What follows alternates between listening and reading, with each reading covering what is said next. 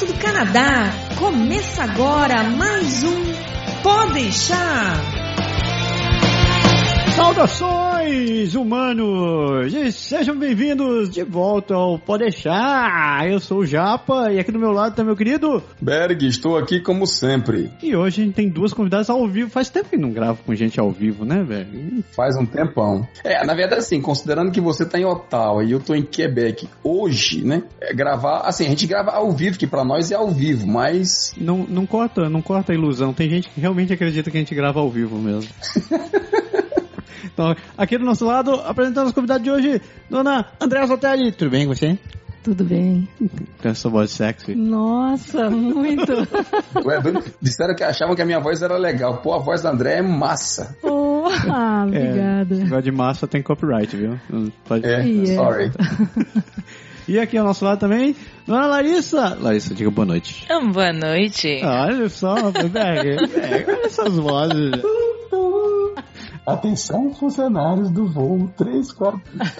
a, gente tá, a gente tá perdendo dinheiro. A gente tá, tá jogando. Tá, realmente a gente tem que esconder essas duas. A gente mostra se essa mulher volta. Faz logo o contrato aí. É melhor. Né? Exclusividade, hein? no programa de hoje a gente vai falar sobre imigrante imigrando como estudante. E as duas têm mais do que bagagem para falar sobre isso. A gente volta já já, depois do nosso pequeno intervalo.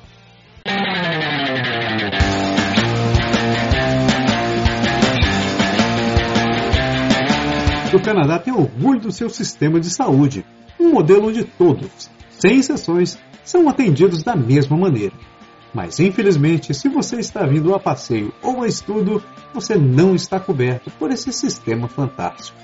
É claro que ninguém pensa em ficar doente ou ter um acidente, mas não dá para ficar dando moleza para o acaso, certo? O Canadá agora oferece seguros de viagem para você, com confiança, qualidade e total transparência a partir de pouco mais de um dólar por dia. E tem mais! Nosso seguro cobre também os seus familiares, mesmo se você estiver vindo como estudante. Achou pouco? Então toma! Nós temos também planos que cobrem você até um ano depois de terminado seu college no Canadá. Descubra por que tanta gente tem contratado nosso seguro viagem agora mesmo. Acesse www.canadagora.com barra seguro viagem e faça uma cotação gratuita.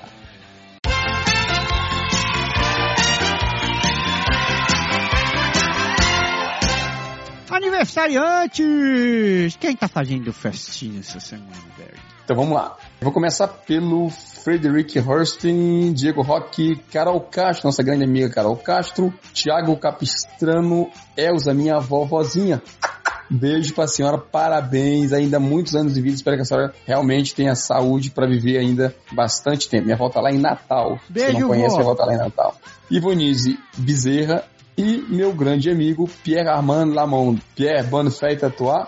Pierre é um dos caras que organiza o jogo de basquete que eu jogo nas quintas-feiras à noite, praticamente o ano inteiro. É Você é basqueteiro? Olha só. Eu sou basqueteiro. Parabéns, Pierre. Grande abraço. É isso aí. Na verdade, tem que falar em francês, né? Que o cara é francês. Aliás, eu acho que ele, nem sei se ele é francês, mas ele tem um sotaque que não me parece quebecois, não. Não. Pierre, mon ami, bonne fête encore, la santé, du bonheur. É isso aí.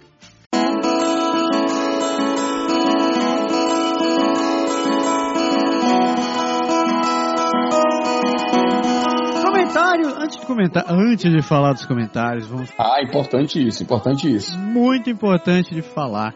Essa semana a gente fez alguns anúncios em algumas comunidades no Facebook, porque a gente está atrás de artistas brasileiros que morem aqui no Canadá e que, com selos independentes ou não, que estão querendo começar a divulgar o trabalho deles, porque a gente está querendo dar o nosso apoio para essa galera. E a gente já conseguiu gente para poder divulgar. A banda se chama Dear Youth. Ela é formada por canadenses e tem um brasileiro ali no meio. Ah, claro, né?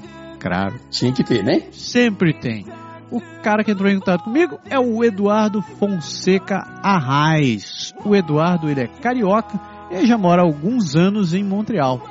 O cara tem, uma, tem um background muito interessante, ele já viajou por vários lugares do mundo e hoje está ali, de Malinhas Arrumadas em Montreal, onde ele se encontrou com, com a galera do Dear Youth e eles montaram a banda. Eles já estão no segundo EP, cuja música você vai escutar, você está escutando durante todo este programa, então não deixe de conferir o trabalho dos caras. É isso aí, trilha sonora da Dear Youth no programa 144 pode deixar. Muito, muito bom mesmo. Show, show! E não deixe de conferir, eles vão tocar também no Festival de Monte Belo, aí no Quebec. Festival de Monte Belo, se você não conhece, ele é um grande dos festival de música que tem por aqui, que acontece durante o verão. Este ano estão programados bandas como Megadeth, Hammerstein, Queen of Stone Age, Iggy Pop, quem não conhece Iggy Pop, Udo Clan e um monte, uma porrada de banda. E eles vão tocar lá. E a Zero vai estar lá, exatamente. Então não deixe de conferir o trabalho dos caras. Os trabalhos dos caras você confere o link aqui nesse programa. A gente tem uma sessão nova onde a gente está começando a listar todos esses artistas brasileiros que estão aqui no Canadá. Se você quiser participar, se você quiser divulgar a sua banda, divulgar as suas músicas, a gente vai gravar nossos programas, a gente vai incluir a trilha da, da sua banda na nossa edição e você vai ficar participando junto conosco do Pode Deixar. É isso aí. E a gente ainda faz toda a divulgação do seu trabalho dentro do nosso site e damos maior apoio para você. Comentários, comentários, comentários. Quem que escreveu pra gente hoje?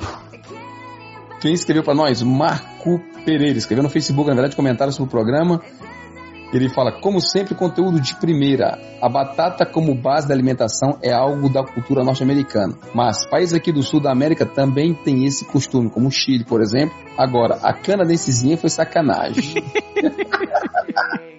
é, aliás, o Chile tem uma história interessante da, Chile tem, cara, me parece que tem algumas comidas que são bem diferentes, assim, né? Tem, assim, é, não só as batatas, mas tem um monte de, de coisa, não sei se é bem. Tem a impressão que é de lá. Chile, Peru, ah, esses, esses países todos tem história de milho roxo, batata do tacu. É verdade, velho. E bem traduções, assim, são, são coisas interessantes que a gente, no Brasil, assim, quem tá mais lá pro Nordeste, pro outro lado, não conhece, mas é interessante e bacana o comentário do Marcos Marcos. Obrigado aí por, por ter participado. Beleza. Então, tem uma história do site que rolou aí, o que eu vou deixar para você discutir, para discutir, não, você contar, na verdade, a, a discussão do nosso querido amigo Felipe Queiroga, que é um dos incentivadores assim, de grande porte, para dizer assim, do Pode Deixar.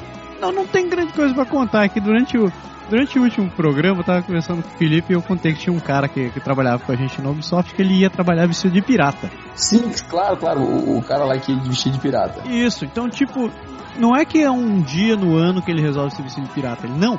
Todos os dias ele tá lá vestido de pirata. E ele varia a fantasia de pirata dele, claro. Então teve uma festa na empresa que o tema foi pirata. Obviamente que ele foi vestido a caráter. Mas ninguém sabia que o cara era diferente, porque ele só se veste assim. Aí eu tava discutindo com o Felipe no post do programa, falando, velho, me manda um selfie com, com a foto dele, com, contigo e com ele, para provar que eu não tô mentindo, que o cara realmente é um pirata. Ele acabou me mandando uma foto, mas é. Eu não vou publicar. Só vocês vão ter que acreditar na minha palavra. O cara realmente vai vestir de pirata. Você tem a prova, mas não. Não vai mostrar, não. Não, não vou mostrar, porque eu não quero colocar o cara em furada. Tá bom, com certeza, Mas com é certeza. Claro. Mas se você quiser conhecer, vá passear lá em, no estúdio da, estúdio da Ubisoft de Quebec, quem sabe você se apresenta. Eu quero conhecer o cara que é isso. pirata. Uma vida, se você quer mandar, mandar seu comentário pra gente, é, mandar suas ideias, sua crítica, eh, sua crítica e sugestões, escreva para contato.canadagora.com ou não deixe de acessar também o nosso Facebook, nosso Instagram e o post do programa também, porque a discussão continua ali, mesmo depois que o programa acabou. Ah, Falei. É isso, então vamos lá que as meninas estão aí ansiosas para colaborar conosco. Vamos lá que o programa tá demais hoje. Parou.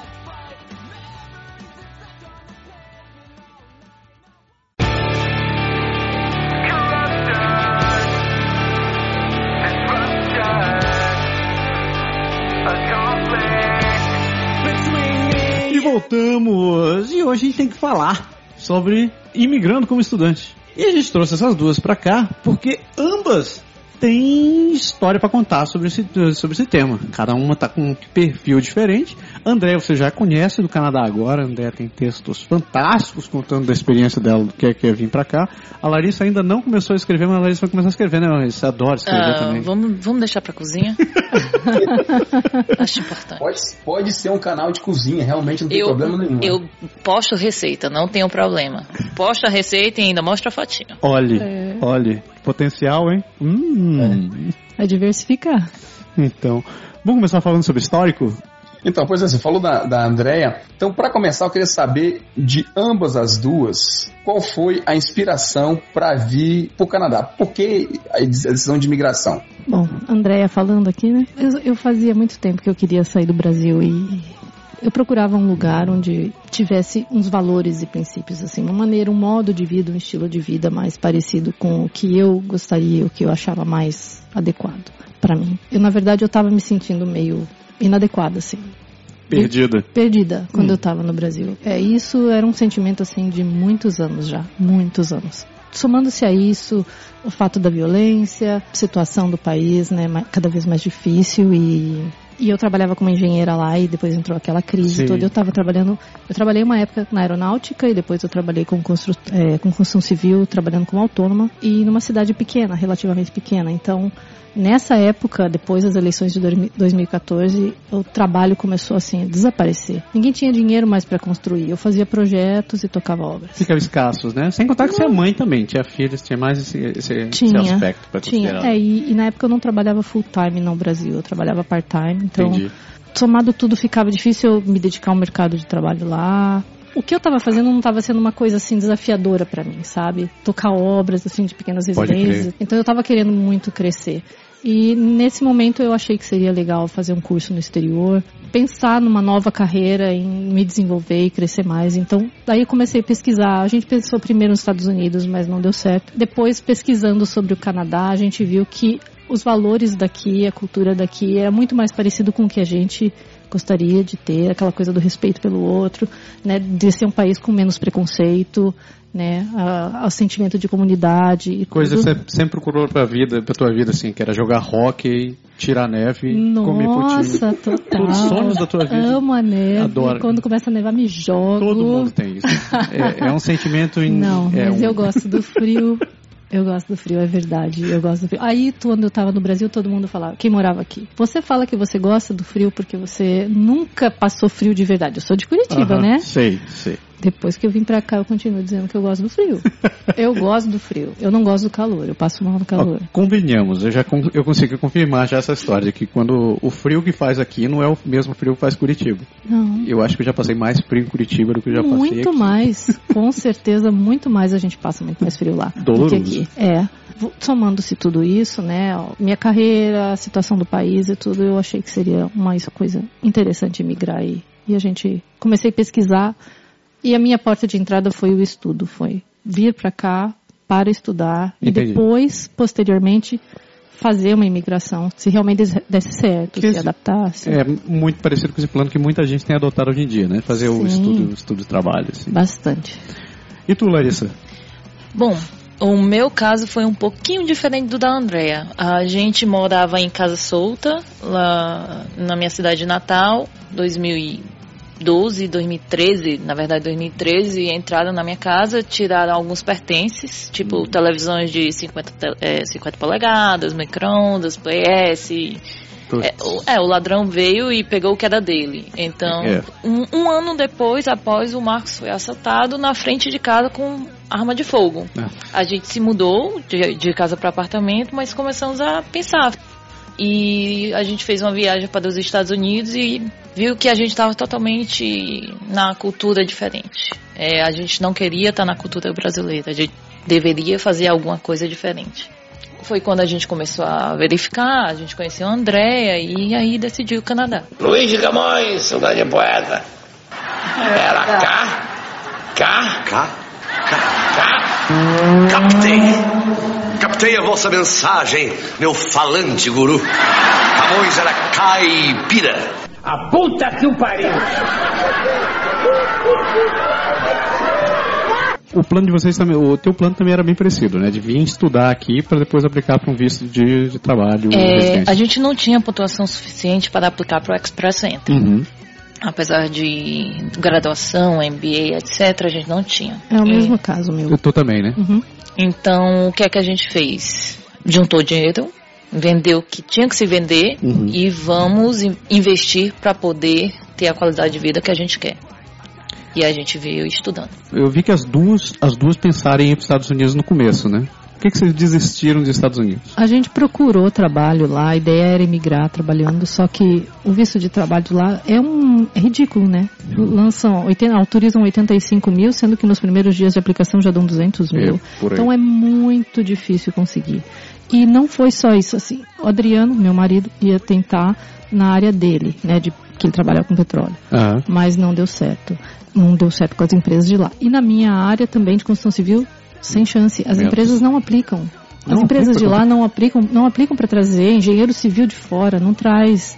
Até porque você vai ter que aprender tudo e você vai ter que se registrar. Isso- A minha outra possibilidade era ir para Boeing ou até vir para Bombardier, mas os processos estavam muito demorados. Assim, tive amigos meus que aplicaram para ir para Boeing e o processo demorou mais de três anos. Caraca. E para Bombardier, Bombardier não estava fazendo, estava fazendo contratações na época, mas assim, bem restrito e não estava aplicando para os vistos. Eu não consegui ser chamada para nenhuma vaga da Bombardier assim na época. Você conseguir um emprego aqui ou nos Estados Unidos sem ter um visto de trabalho para cá, É muito é caro. muito difícil conseguir. É, e cada, está cada vez mais difícil, eles estão restringindo mais, né? É, e, e aconteceu mesmo comigo. A, a partir do momento que a gente começou a verificar toda a questão da imigração, e ah, é isso mesmo que a gente quer, é isso que a gente quer, que a gente tinha que fixar alguma coisa, os Estados Unidos acabou que não facilitava da forma como o Canadá facilita para todo mundo, assim. no- Mas ele facilita bem mais do que. é bem mais do que qualquer outro canto. Então, tipo, a Austrália é muito longe, Canadá, beleza. É lá que nós vamos. Não, mas você sabe assim, sabe que na minha época eu fiz o mesmo, eu fiz esse mesmo percurso, esse mesmo estudo. A gente procurou pelos Estados Unidos também. Acho que é meio que o caminho natural para o brasileiro. Talvez hoje a gente não fale tanto, porque o Canadá assim, ficou popular no Brasil, né? Assim, essa história da, da imigração, da qualidade de vida tem se difundido cada vez mais. Então, o pessoal tenta procurar menos, mas o caminho para os Estados Unidos ele é mais simples, entre aspas, porque se você conseguir o visto, você entra e pronto, né? Ah, Enquanto que para o Canadá o processo de imigração realmente é, é mais complexo. Só que agora, com a história do Express Entry, vê que a coisa complicou mais. Vocês falaram que não tem, não tinha pontuação, acho que pouquíssimas pessoas hoje, de acordo com os critérios que eles falam, principalmente na questão do idioma que, que entra também, é difícil você conseguir realmente pontuar, até ter a chance, sem contar que depois você entra naquela história da fila lá, do sorteio, sei lá de que, como é que eles fazem para selecionar alguém. É muito complexo o processo, assim, para quem é não anglófono e não francófono, é realmente complicado. É, mas o governo tem percebido isso, tanto que eles estão baixando cada vez mais a, a, a linha de corte dos sorteios, né? Então, É, tá, chegou a 415. 415 foi o último. Hoje em dia é fácil você estar no pool. A questão do CLB, o meu marido, por exemplo, ele tirou, ele é CLB 8. CLB é a Canadian Language Benchmarking do inglês, lá, né? A classificação do inglês. É uma, é uma tabela que eles usam para fazer uma equivalência de todos os testes de inglês, porque tem o IELTS e tem o CELP, Ah. que eles usam para qualificar para imigração. eu já fiquei um pouco menos burro. Não, é porque é o seguinte, a Express Entry, ele te dá seis categorias. Trabalho, educação, inglês, francês e se você for casado, você é, a- a sua esposa ou seu esposo, ele também pontua e se você for solteiro, sua experiência canadense com trabalho, tanto para quem é casado como para não quem é. Então, CLB a gente já teria. Questão do trabalho, você tem que estar um ano trabalhando como part, full time, ou então dois anos part time, e tem que ser qualificado no NOC. É, NOC 0 AUB. O NOC é lista de profissões reconhecidas do Canadá. Um fator que pesa muito no meu caso é a idade, né? Porque Aham. eu já passei dos 40, então. Eu, com o perfil que eu tenho hoje, com a nota de IELTS que eu tenho condições de tirar e tudo, com 30 e 30 e poucos anos eu Excelente. teria pontuação. Eu, porque eu tô quase ali. Eu tô perto dos 400, entendeu? Entendi. Só que, como depois dos 35 a pontuação cai bastante, então eu não consigo pontuar. A gente tem até um bolão Suficiente. dizendo que até o final do ano a gente isso chega em 390. O bol- Então, daí eu tô dentro. Então o bolão tá forte. Se, se você estiver dentro, eu ganho bolão também. Opa! Muito bem. tem a questão do planejamento. É uma das coisas que a gente sempre fala pra galera quando vem pra cá. Vocês fizeram a grande primeira tarefa que foi de pesquisar sobre o Canadá, de ver como é que era, de ver se a questão do estudo, conhecer essas regras todas, ver que vocês não entravam na pontuação e decidiram pela, pelo estudo como o caminho mais viável. Em termos de planejamento, como foi? Vocês, vocês planejaram, vocês viram assim, como é que foi essa, essa estratégia de vocês? Nenhuma de vocês chegou a vir antes, né? Fazer uma viagem exploratória pra cá. Hum, Não, na verdade o Marcos, quando fez intercâmbio, ele deu uma passadinha rapidinho, mas não, não de ah, essa é a cidade e tal, e foi a 1900 e bolinha. Então, ele nem sei se lembra como era, mais ou menos, Canadá. Era o tempo que você chegou aqui, não foi? Você- 1980. Não, Calma. Eu cheguei tinha uma bolinha menos quando eu cheguei. Eu também não, não fiz viagem exploratória. Você foi- então tudo que vocês descobriram foi conversando em grupo de, em grupo de gente que tá querendo ir. Conversando, vendo YouTube. Pai Google. É, Google, Google, Santo Pai. É, verdade. Viu, pessoas? Google ajuda bastante. Nossa, demais. Não, e assim, a questão do planejamento, eu fui mais a fundo ainda. Eu era contadora no Brasil. Eu fiz planilha das cidades e das possibilidades que eu tinha de emprego e de profissão nas cidades que eu queria. Meu Deus do céu. É como eu a queria. Adora planilha. Eu Isso é adoro planilha. Ah, tá. Então, como eu queria mudar totalmente de profissão, que aí eu virei a página, não sou mais contadora, depois eu vou dizer o que é que eu tô fazendo, que eu acho que todo mundo já adivinhou. Mantém o bag no silêncio. É, não tem suspense. Eu pesquisei as cidades que tinham o curso que eu queria e verifiquei todo o mercado de trabalho determinado tal, mas Ottawa teve um ponto fundamental que me marcou, que eu quis vir pra cá e aí fixou e hoje a gente é muito realizada aqui. Que fui eu, sério. Vocês sabiam que eu tava morando aqui? Não, tu era de Quebec ainda, É cara. verdade, danou-se. o Marcos, quando te seguia, tu era de Quebec, Já. então. Verdade. Não foi. André foi virar casaca, né? Foi parar naquela cidade grande, gigantesca. Nossa, eu adoro Toronto. Só falando da questão do planejamento, Opa. é, eu fiz também, ah, eu também fiz minha planilha, mas minha planilha era lá de masters, da- das escolhas dos colleges, mas nesse sentido que eu fiz, porque realmente é muita informação e você acaba tendo que tabular isso de alguma maneira, né? Senão É. Mas- você, se perde. Mas você não chegou a fazer planilhas com macros e tabelas dinâmicas igual a Larissa fez assim, Não. né? Fazer aquele negócio que relatório e tal. Não.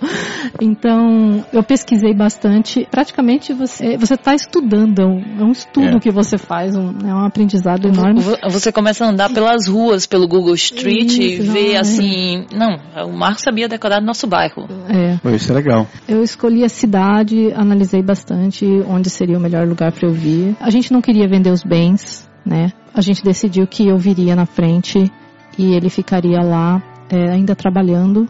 Até também para ver, você vai, você vai querer se adaptar, é, as crianças vão se adaptar. Então, para passar toda essa primeira etapa, ele preferiu ficar lá trabalhando e aí eu vim sozinha com as duas crianças. Então a gente não se desfez de bens nem de nada, assim, me desfiz do meu carro porque não ia usar mais, Uhum. né?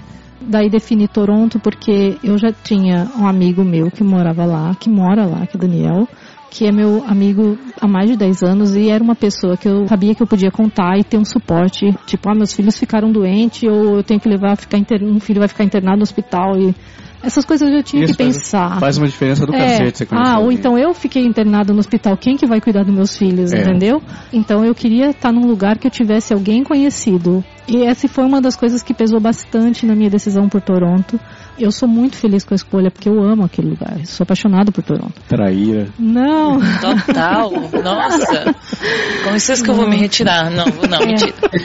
Não, e daí fora isso juntou-se todos os outros fatores, assim, que era a questão de ser mais próximo do Brasil, vou direto pro Brasil, É. meu marido, né, para poder vir visitar e parentes, essas coisas. Também por pelas oportunidades de emprego em Toronto, na minha área, pelas possibilidades para ele também, na área dele, que é engenheiro mecânico, na área de petróleo, na verdade, mas aí vamos ver como é que vai ficar, busca por trabalho. Do né? jeito que vai Toronto, eles vão achar um, bura, um, um poço de petróleo no meio da cidade daqui a pouco. É. é, então por isso a gente optou por lá. Larissa, tu começasse a falar que vocês tinham escolhido Ottawa, mas tu não falasse por quê. Por conta da Lercano Blue. Entrega muita coisa Já começa a entender por que, que ela veio pra cá, né, Beg? Já, a respeito Entendi, dela. mas eu não sei o que é, não. Você não sabe? Ótimo. Não. A gente consegue Ótimo. enrolar mais um pouco. É, mantenha o segredo. Luiz de Camões, saudade de poeta. Era cá, cá, cá, cá, cá. Captei. Captei a vossa mensagem, meu falante guru. Camões era caipira. A puta que o pariu! Quando você chegar aqui, quais foram as primeiras impressões de vocês sobre o país? Já que nenhuma das duas fez uma viagem exploratória, foi descobrir na marra, né? Uhum. E daí? E daí? Era o que vocês esperavam? Faltava alguma coisa? Não era exatamente? Gente, eu cheguei na primavera. Que lindo. Tava lindo. Que lindo. Festival de tulipas, o sol brilhando. Não tava essa chuva que tá hoje lá fora. A gente se encantou. Tudo funciona pra você no começo, porque você vê os ônibus, você tem um aplicativo no celular que, os, que vê as horas que os ônibus passam. Pô, nunca Quantos tive, minutos falta pra chegar, né? nunca tive isso no Brasil. Então, você começa a se vislumbrar com a coisa funcionando e aí você fica assim, por que é que eu não pensei antes? É É, verdade. por que, que eu não vi antes? É verdade. Enquanto, enquanto Toronto eles têm esse bondinho, a gente tem aqueles ônibus de dois andares. Dois né? andares, o 91. Streetcar. É. Eu, quando eu cheguei em Toronto, eu vou contar. Bom, primeiro que eh, meu, meu amigo Daniel estava morando em Bradford, então, na verdade, eu ficava fazendo trânsito Bradford e Toronto todos Aham. os dias, é 50 quilômetros ao norte, e eu não tive tempo de aproveitar a cidade porque foi tudo muito corrido. Eu não tive turismo aqui, eu tô começando turismo no Canadá agora, tá, minha gente? Eu nunca tive vida de turista aqui, é só trabalho, trabalho, trabalho, estudo. Então, não pude curtir, assim, esse negócio de chegar e ficar, oh, que lindo, maravilhoso. Sim. Mas claro que eu ficava feliz de ver que tudo funcionava. Só a sensação, assim, de eu chegar no aeroporto e posso andar em paz, eu não preciso cuidar da minha bolsa, não tem gente se me atropelando, assim, me empurrando, sabe? Aquela coisa, assim, mais ah, comportada, é, isso já me deixa bastante feliz. Mas, assim, falam demais da educação canadense, do sorry, sorry, sorry, Aham. daquele que segura a porta, você tá faltando 10 metros para você chegar e o cara já tá Tá segurando a porta. ali. Né? Não, isso não é Toronto. Né? Eu até falei isso num texto lá, não, Sim. não é o país das maravilhas, porque Toronto é uma mistura muito grande de gente, de todos os lugares, todas as culturas. Acho né? que não tem nenhum outro lugar do mundo que seja tão misturado. Não, é a cidade mais cosmopolita do mundo. Tem, acho que tem mais de 160 nacionalidades lá. É, É uma coisa absurda. Assim. Mais de 45% da população já é miscigenada. É mais, É- é, mais de 50%, 50% imigrante, 50% canadense. Então, é, isso eu tive um, só, um choque, assim, porque eu esperava um canadense polite, sabe? Aquela coisa extremamente educada, eu esperava. E aí, o próprio Daniel falou, Andréa, eu acho que você tá, veio com uma expectativa muito alta, porque não é assim, também exagero. E, e eu concordo, porque até aqui em Ottawa não, não encontrei isso. Não, Essa não coisa tem. exagerada desse super hiper polite não existe. Então é, meio, é idealização mesmo. Eu acho que é estereotipado. É demais. E E- daí, e daí vende-se essa história, vai se vendendo isso e as pessoas vêm esperando isso do Brasil. E daí É. elas chegam aqui, às vezes, se decepcionam. E assim, eu vi que era, não era aquilo, e daí eu falei, ok, vou ajustar o meu. Meu- meus parâmetros, né? Aham. O que, que é que eu vou, posso esperar e pronto, vou tocando barco, não vou ficar, oh, devia ser mais educado, não vou reclamar de nada, eu vou, eu me adapto. Sim, sim. Entendeu? Legal. É, e Até pronto. porque é você que veio pra cá, né? Então você tem que se adaptar. Exato. E daí assim, ah, é assim? Então beleza, vou entrar, vou me ajustar e tô feliz. Entendeu? E acabou, não vou ficar de mimimi. Você né? teve uma sensação parecida com o Bag. Bag disse que quando ele desembarcou no, no aeroporto, ele botou o pé pra fora e disse, eu tô em casa. Não foi isso, Bag? Foi, isso. Foi exatamente isso, assim, os olhos brilharam. E aí eu, eu olhei e falei assim, eu acho que eu acertei em cheio. E cara, eu tinha, eu tinha nada de Quebec, né? Então, na época a gente tinha muito menos informação, conhecia bem menos do que, do que se pode conhecer hoje. Não tinha Google com Street View pra gente poder olhar as ruas e as coisas. De cima do avião, não, porque a, a visão meio. A visão das piscinas de Quebec é um negócio meio esquisito. É sinistro, sinistro. Não sei. Você, vem chegando em Quebec, você olha por cima, o avião vai, vai, vai se aproximando, todas as casas têm aquele pontinho azul, assim. Olha que que é a interessante. piscininha na, na, na- na casa. Você pensa assim, tô em Beverly Hills. né? É, eu já ia comentar. É mais ou menos Mas isso. eu, eu tive essa sensação mesmo de que logo que eu cheguei aqui, quando eu cheguei aqui, estou em casa. Esse negócio de se sentir em casa, tipo, feels like home, sabe? Não, Sim. gente, eu não sinto Sentir. falta do Brasil. Eu vou fazer um ano agora, dia 11, eu não sinto falta do Brasil. Polêmica! Mais uma! Desculpa, eu também não sinto não. Tanto que meu marido vai viajar agora com as crianças pra lá, eu vou ficar aqui, eu vou pra Vancouver. Nossa! Desculpa, gente, tem que aproveitar as férias. Independência. É. As férias, eu tenho que aproveitar minhas férias primeiras depois de tantos É anos. verdade, merecido. Socorro, mereço, é. Merecido. Ali você também. Bom, você não tem o que falar, né? Chegaram aqui na primavera os- e os passarinhos literalmente estavam voando. Eu vi né? que, tipo, o Berg, os olhinhos brilharam, o passarinho... Triri, triri, as tulipas tulipa florescendo, brotando. lindo. É daí covardia. Visão do paraíso. Luiz de Camões, saudade poeta. Era cá, cá, cá, cá, cá. Captei. Captei a vossa mensagem, meu falante guru. Camões era caipira. A puta que o pariu! Vocês falaram tudo que é lindo e maravilhoso. O que que vocês olharam que deu aquela decepção, aquele momento de, hum, é, não é bem o que eu esperava. Eu posso falar da escola do meu filho. Meu filho tem quatro anos. Ele começou tendo problemas de adaptação no começo e eu pensava que a escola ia abraçar um pouco mais. Pelo contrário, a escola chegou e disse: olha, se ele não melhorar, é importante que você fique com ele em casa alguns dias e eu infelizmente eu não poderia ficar em casa. Sério? Chegou a esse ponto de falar? Chegou. A gente entrou no consenso de que a gente ia ficar pegando o Eduardo mais cedo. Entendi. Hoje em dia a gente ainda pega três vezes por semana, duas ele fica direto, Uhum. mas foi uma forma dele continuar na escola, porque daycare, que é muito caro. É verdade. É. Então é, é inconcebível eu ter que tirar o Eduardo da escola porque a escola não abraçou. Hoje em dia tá um pouco diferente. Depois que viu que era só questão de que o Eduardo é o mais novo da sala, a questão de que a gente realmente apoiou a causa e tá ajudando. Aham. Então tem tudo uma- uma questão que a escola viu que a gente tá fazendo por onde e aí agora ela tá tomando também uma iniciativa. Ah, então não foi isso, simplesmente jogou, jogou a batata quente pra ti e disse, eu te vira. Eles, Mais ou menos no começo foi.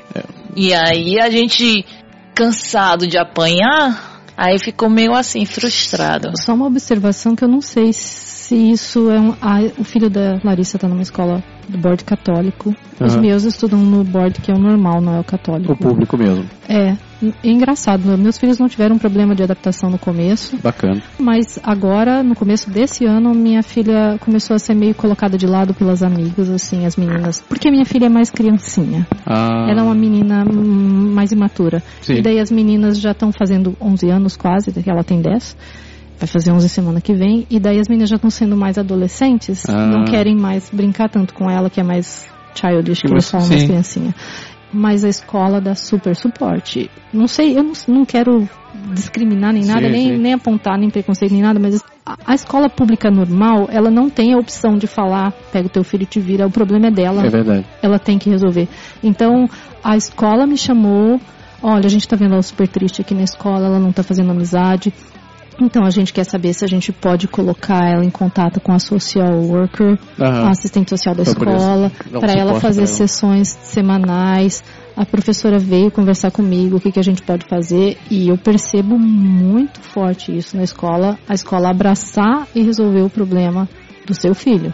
Bacana. Entendeu? Então, eu fiz esse comentário porque eu conheço outras pessoas que têm filho em escola católica e que tiveram o mesmo tipo de problema que a Larissa. E, e a gente já tinha conversado sobre É, isso. que inclusive tem um amigo que a escola pediu que o filho dele fizesse sessões de terapia e ele está tendo que pagar por fora. A escola, a escola A pediu escola- para que a criança a- fizesse sessão de terapia? Exato, a escola católica Que horror. deles lá. Então eu não sei, isso é até um tema de um podcast. Polêmico, polêmico, esse programa É, tá saindo cheio de polêmica. É, porque eu, eu percebo que tem uma diferença, assim, de comportamento, de, de como a escola abraça, acolhe essas coisas entre o board católico e o board que não é católico, que é o normal, entendeu? Interessante. É.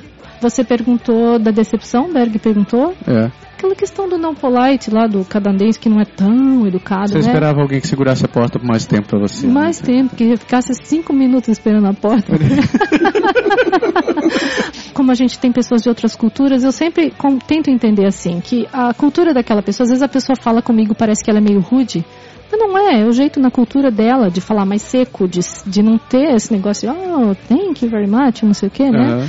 Então, eu interpreto isso como uma diferença cultural, eu não, entendo, não interpreto como falta de educação. Eu te entendo. Entendeu? Eu tenho até um amigo meu, que, uma amiga minha que ela namorava com um cara russo, que eu dizia, Nossa. deve ser lindo, né? Você, quando ele chega pra, dizer, pra, pra ti e diz assim, I love you. I love you very much. Exato. é bem por aí. Deve ser lindo isso. Mas isso, isso eu acho que é uma das grandes dificuldades. Quando a gente fala de adaptação, eu acho que isso é realmente uma das grandes dificuldades que a gente tem, porque a gente vem realmente com essa ideia de. Assim, não é que você vem com uma ideia, eu acho, é que você vem com o costume do seu mundo. né? E quando você, você chega aqui, você não tá no, no seu mundo. Então a reação das pessoas às vezes parece realmente ou que ela tá te destratando, ou que ela não tá sendo muito educada, mas é simplesmente, como você falou, o jeito dela. dela ser. né? Já comentei muito isso aqui né, nos outros podcasts pra, pra trás. Assim, você, você, às vezes você leva um não seco, mas o não seco não é que a pessoa tá, quer, tá querendo ser ríspida com você, simplesmente que ela, ela não quer ir pronto, ela não tem obrigação de querer, né? Quer um exemplo? É. Esses dias a gente estava conversando na sala, é nós, é a minha, a minha turma do college tem muitos brasileiros, nós somos em sete ou oito na minha turma. Caraca, que É galera. muito. Foi muito legal, a gente fez um grupo bem legal de amizade e se ajudou Bacana. muito. E aí os meninos, alguns canadenses, assim, que, que são amigos nossos também, a gente estava conversando entre os brasileiros e sabe como é conversa de brasileiro, né? Conversa com a mão e um fala e o outro corta, né, Massaro? Ó, Corta, que interrompe, Que né?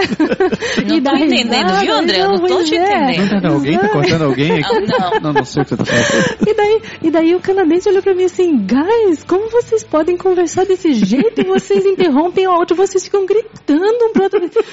Vocês, ele fala, keep yelling all the time. E ele, né, falando isso. E, e a gente falou, olha, é nossa maneira de interagir, É. é, é a nossa maneira de mostrar afeto e tal, né? De- então, pra eles, é para eles soa muito rude essa mania, esse hábito brasileiro de interromper o outro. É, não sei- estranho. então eu penso que da mesma forma que eu acho um outro que pode estar sendo, que eu acho que um outro pode estar sendo rude, o outro também pensa isso de mim. Igual o russo falando que te ama, né? Exato, entendeu? Eles não sabem, mas isso na verdade é a forma de você poder participar de todas as conversas da mesa ao mesmo tempo e conseguir entender o que está se passando em cada pedaço. Né?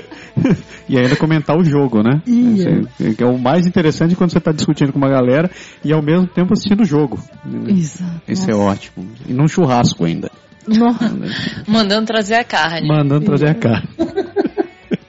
Luiz de Camões, saudade de poeta. Era cá, cá, cá, cá, cá. Captei. Captei a vossa mensagem, meu falante guru. Camões era caipira. A puta que o pariu! Qual era o nível de idioma vocês quando chegaram aqui? Cansado. Cansado. Essa é uma nova categoria para nível de idioma. É básico, intermediário, avançado, cansado. Cansado. Eu não conhecia também não. Ah, não, meu CLB era 5. Eu tinha base, eu fiz muito tempo de IBEU. Nossa, é? é, morreu já. E eu fiz o. Eu completei o IBEU todo, mas, pô, terminei IBEU com 14, você nunca usou, vim pra cá com 32, e aí?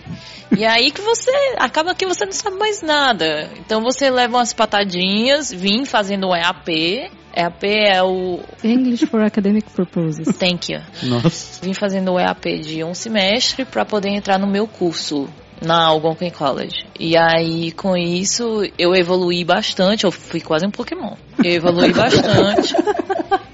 E hoje em dia tá bem melhor. Depois de um ano, melhorei bastante. E foi isso que me fez querer vir pro college. Porque, um- como meu marido tem um inglês muito bom, ele poderia já entrar na área de serviço dele Sim. com mais facilidade do que eu. Eu iria ser caixa no Loblaws, com certeza. Por isso que eu vim para a faculdade, porque eu sabia que eu ia desenvolver o meu inglês muito melhor estando dentro de uma faculdade do que estando no mercado meio de de trabalho. trabalho. Certeza, é. Desse- def- definitivamente. Então, essa informação é importante. quer dizer, Você, no caso, você não chegou e foi logo começar a estudar. Você chegou foi fazer um curso de inglês primeiro, um nivelamento, para depois começar o curso, realmente. É, na verdade, o, o meu curso ele exigia o, o IELTS 6, 6.0 e o meu IELTS foi 5.5.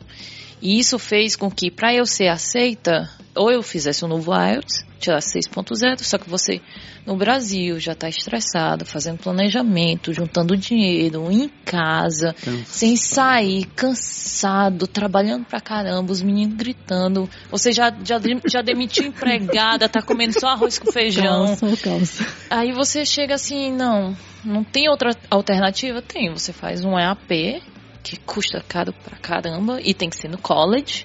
É como se fosse um PEFA. mensa- É o mesmo, um módulo, acho que é. Tipo, seria um, um semestre de AP, seria mais ou menos o valor de um semestre de college, né? Hum, Acho que equivalente. Não, não, não. É que você fez só dois meses, não foi? Foi Então, só dois meses. Caraca, que porrada. É, sério, É- é bem isso caro. É, é bem caro. É bem Em caro. Mas bem caro, pra ter uma ideia mais ou menos básica, bem caro quanto? 2.870. É, então é isso. Você fez dois meses, ó. Dobra isso aí, é uma mensalidade, é um semestre de É, college. a minha mensalidade de semestre é 7.800. Então é, é aquela coisa assim. Eu fiz os dois meses. Eu, como eu falei, eu virei um Pokémon Sim. evoluído. E aí eu consegui realmente. Hoje em dia eu não sinto mais dificuldade nenhuma no college. Lógico, você ainda leva patada, porque você às vezes está nervoso ou nervosa.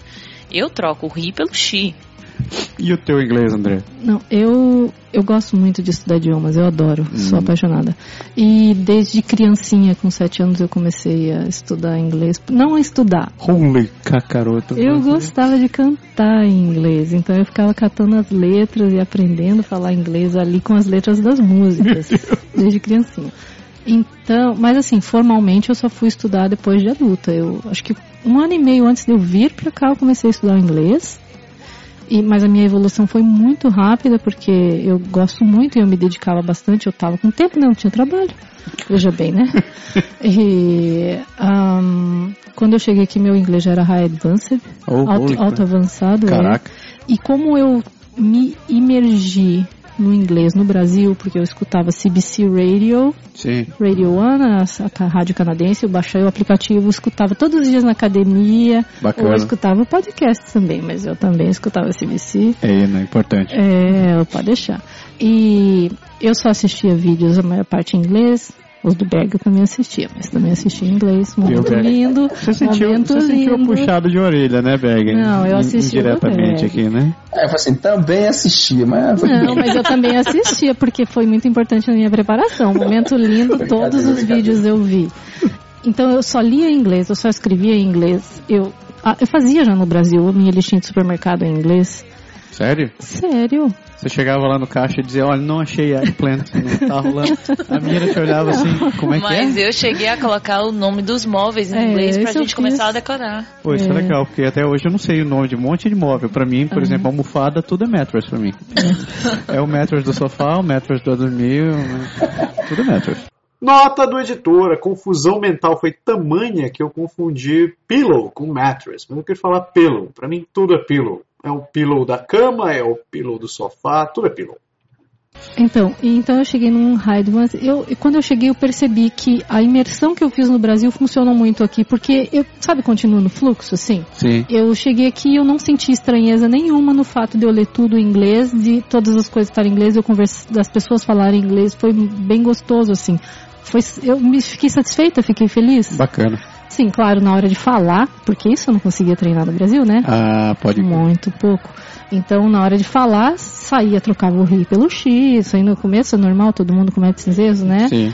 Erros básicos, assim, a gente comete, porque você não tá acostumado, porque tem que ser rápido, né? Pode crer. Então, mais rapidamente eu evoluí no college, o college eu evolui bastante, assim, no inglês, porque a gente tem que escrever e tem que ler muita coisa e as aulas. E foi legal isso, eu cheguei e eu assisti as aulas e eu, tudo eu entendi, entendia perfeitamente. Maravilhosamente. Até a hora de fazer uma exposição em público, né, pessoal? Não, aí, graças a Deus, não teve. Ai, nossa, que, que fácil pra Moleza. ti. Não teve. Eu tive. Não. É, eu sou formada em, em publicidade também no Brasil, então sempre fui muito tranquila em conversar, em bater papo, em desenvolver o assunto, tá? Não pode ter vergonha, né? Não pode ter vergonha. Tem Então, que enfiar a cara. você mesmo assim, não sendo a sua primeira língua, aí você erra e você diz, ah, eu sei que eu errei. É. E Não, e aí e vai pra frente. hora, é. e, e vai pra frente. E é aquela coisa assim, é como você falou, o college, ele te dá muito a background porque você escreve demais. Escreve, É lê. muito assignment, é, muito teste, é, muita coisa. Então, são palavras novas que Todo dia. todo. todo, dia, Todo pop-ups dia, direto. Então, não tem como você ficar. É, é muito diferente você, ter, você aprender um idioma no Brasil. Porque no Brasil você está basicamente em modo lendo apostila e praticando. E quando você sai da sala de aula, você consegue dar uma desligada. Você chega assim, ah, chega, vou assistir Zorra Total. Mas aqui você não tem opção. Terminou, na pior das hipóteses, você vai ter que falar inglês, nem que seja com o caixa do supermercado. É uma, Exato. uma coisa que eu acho que é comum acontecer com a maioria do pessoal, que não sei se com todo mundo, mas com quem vem estudar, a gente tem dor de cabeça direto nos Muito. primeiros meses. Tem. Muito. Dor mesmo, é impressionante como É. dói, né? A primeira vez que eu tive a oportunidade de usar inglês, eu passei um mês em Nova York. Eu passei, tava trabalhando pro HSBC. Rapaz, a primeira semana eu voltava pra casa, eu, eu enfiava a cabeça dentro da banheira com água, assim, porque tava tilintando. Eu não aguento. Era o dia inteiro, entra em reunião, sai de reunião, entra em reunião, sai de reunião. E aquele pessoal falando rápido e você tentando anotar tudo e chega uma altura. Deve ter algum médico que deve explicar isso, mas eu acho que a cabeça doendo deve ser o cérebro criando ligações de neurônios. assim. Possível. Ele é Eu acho que você cansa, cara. Tensão, né? Deve ser também. É aquele modo assim, ó, negão, ó, agora tu aprende ou alguma E coisa eu acho que também no começo você ainda tá um pouco traduzindo. Quer queira, quer não. Ah, tá. Essa palavra é isso. É. Eu acho que sim, eu acho que tem um pouco da tradução. E hoje em dia, como a gente já é acostumado, ah, a gente assiste filme. Ah, ai, olha aí, uma palavra nova, isso aí é legal. O que que significa? Você não fica pensando. E aí a gente já pega o dicionário. Já não pega mais o tradutor, já pega uma coisa mais Ah, não, diferente. dicionário. eu- Só Enciclopédia. dicionário inglês inglês. É, inglês, inglês. É, Acontece bem assim nessa que a Larissa falou, sabe? Uma, uma hora você tá. Você, você parte da palavra, tradução, significado. Aí uma hora você vai palavra, significado. Direto. Porque o cérebro dá um skip. Hoje aconteceu isso, Matsuru, o meu filho estava me perguntando alguma coisa, perguntou o que que é isso? Aí eu respondi em japonês. Aí ele, e o que que é isso? Eu, é, isso é, e sabe que você sente teu cérebro se arrastando para tentar achar o que que era a tradução daquilo? Porque eu sei o que significa e eu sei a palavra. É, exato. Agora, como é que eu vou explicar isso em outra língua? Explicar o sentido não é a mesma coisa, não. Esse negócio da tradução eu acho que eu tinha deixado de fazer quando eu ainda estava no Brasil, porque eu li, eu estava lendo muitos livros em inglês. Eu Ah. estava lendo literatura mesmo. Eu comecei a ler lá. Huckleberry Finn, assim, coisa do gênero? Não. Oi, não, eu, eu gosto de eu gosto de budismo, né? Ah, Então eu comecei a ler alguns livros de filosofia budista e Legal. eu comecei, eu comprei o Kindle só para poder baixar os originais em inglês e ler em inglês, porque eu queria ler já lá. Massa. Então eu acho que isso já já me adiantou esse passo. Que quando eu vim para cá eu não não trabalhava mais com tradução, a tradução já tinha ficado lá atrás, Sim. entendeu? Eu lembro que uma época eu fiz isso, mas não foi aqui. Mas claro, tem palavras que você, às vezes para você entender exatamente o sentido, às vezes você precisa ainda da tradução. Isso acontece bastante com crianças que são bilíngues. Eles desenvolvem uma preferência por determinadas palavras para certos para certas situações. É. Então, por exemplo, é, tem crianças que preferem, digamos, elas gostam de falar de comida em português, mas elas gostam de falar de esportes em inglês. Nossa, curioso. E isso acontece simplesmente porque a criança tem uma prefer... ela desenvolve uma preferência natural para um determinado assunto. Então, aquilo para ela fica natural dela falar daquela maneira. Não quer dizer que ela não saiba falar no outro idioma. Ela só prefere falar daquele jeito e não é um não é algo não é algo racional. É simplesmente instintivo. Elas falam assim porque fica mais prático. É, e, e É costume, né? Então, é mais prático, mas a gente, a gente brinca muito e critica, mas entende. Se você junta três, quatro crianças brasileiras, eles vão brincar de, sei lá, de tag ou de alguma coisa, e eles brincam em francês. Aí você fala, porra, tu- um monte de brasileiro tudo junto, não tem nenhum estrangeiro aqui, por que diabos vocês estão falando em, em- em francês? Mas lá em casa, tá, os meus filhos com os filhos da Andrea. Pergunta que idioma eles falam. Ih, japonês, tá todo mundo falando japonês. Ah, eles estão falando tudo em inglês. ele só fala inglês. é muito engraçado isso. É, no- no caso da brincadeira eu entendo porque assim, todas as regras, sabe, a, a sequência lógica da coisa, tudo, eles sempre brincam no outro idioma porque eles brincam na escola. Então você acaba tendo aquilo como referência na sua cabeça. Teria que todos eles terem a mesma associação em português para poder eles conseguirem trocar de idioma, entendeu? É muito, é mais difícil. Estava falando da história do cansaço. A última vez que eu senti realmente cansaço em francês já faz, faz mais ou menos uns acho que uns, vai fazer sete anos agora. Isso foi quando eu fiz uma entrevista para trabalhar na prefeitura aqui. Entrevista é sempre um troço desumano, cara. É, mas assim, aquele esquema normal que a gente não está acostumado no Brasil, né? Cinco pessoas na sala fazendo entrevista e tal. Mas a minha entrevista demorou duas horas e meia.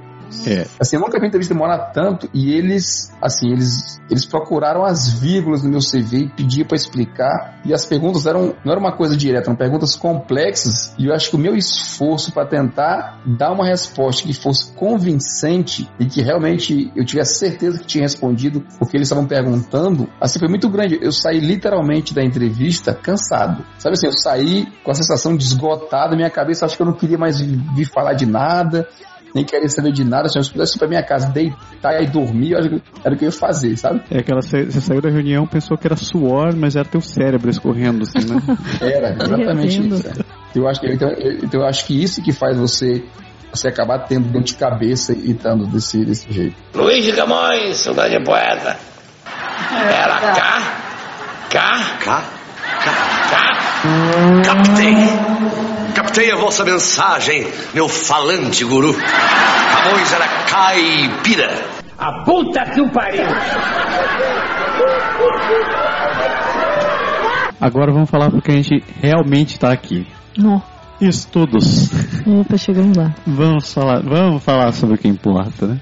O que é vir estudar com filhos aqui? Nossa. Porque uma coisa é você tá na faculdade, sai da faculdade, vai pro boteco, vai com a galera. Aqui a vida.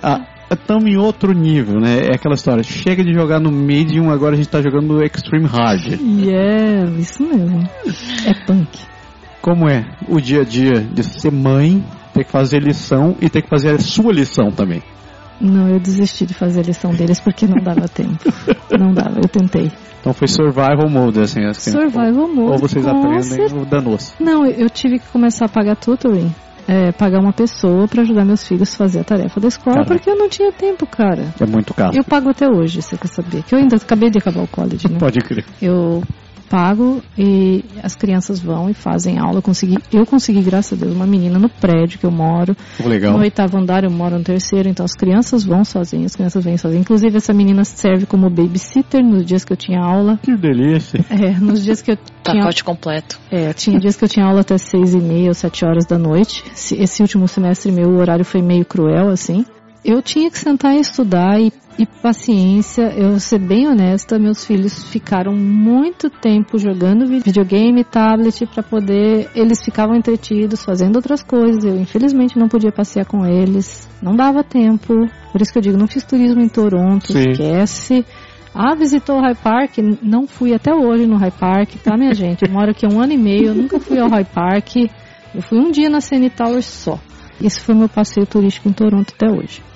Não tinha tempo. É, é um sacrifício Eu que você tem que sentada fazer. lá e paciência. Eu sei que meus filhos ficaram lá rodando no piloto automático, sabe? Eles já são grandes, eles conseguem se virar, mas claro, eu tinha que fazer comida, tinha que preparar a comida deles pra escola e tal. Sim. Mas é, depois eu já chegou uma época que eu comecei a falar assim, olha gente, eu não posso sair pra brincar com vocês, então vocês vão lá pro playground do prédio, vai brincar sozinho mesmo, não posso ir junto, vai lá e brinca, pra Pode eles ver. saírem um pouco pra rua, porque senão Vai criar mofo daqui a pouco, né? é, eles Vira estavam criando mofo, exato. Foi assim. É, Que, sinto muito. que idade que eles têm? 8 e 10. Minha, menor- minha mais velha vai fazer 11 já e vai fazer 9 o outro. Então eles chegaram com 9. Eles chegaram com 7 e 9 aqui. 7 e 9 aqui. É. Você falou de babysitter. Não é estranho, assim, pra quem tá recém-chegado por aqui, pegar uma criança de, sei lá, de 7 anos, 8 anos, como você falou, e deixar com uma outra, entre aspas, criança de, sei lá, de 12, de 14. Não, a babysitter não era novinha assim, não. Era uma moça de uns 20 anos aí, Ah, 20 tá. e poucos. Eu tive que confiar e falar seja o que Deus quiser. Era- e... é isso, isso. Paciência. Não tem o que fazer, eu não tinha escolha, entendeu? Então, foi assim que a gente resolveu.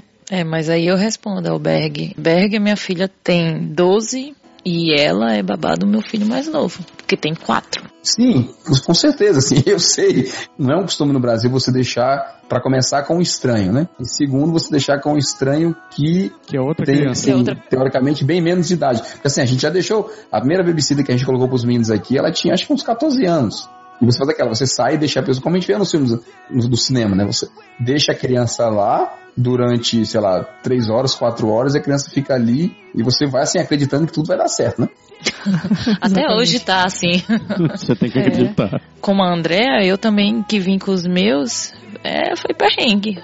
Aquela comida russa, roscovo, os meus filhos comendo demais. Arroz É, é basicão. Nossa, demais. Ovo nu- nunca faltou lá em casa. O meu marido acabou que começou trabalhando 57 horas por semana. Veja bem. Hum, Cara. Minhas aulas eram no mínimo, no mínimo 25 horas.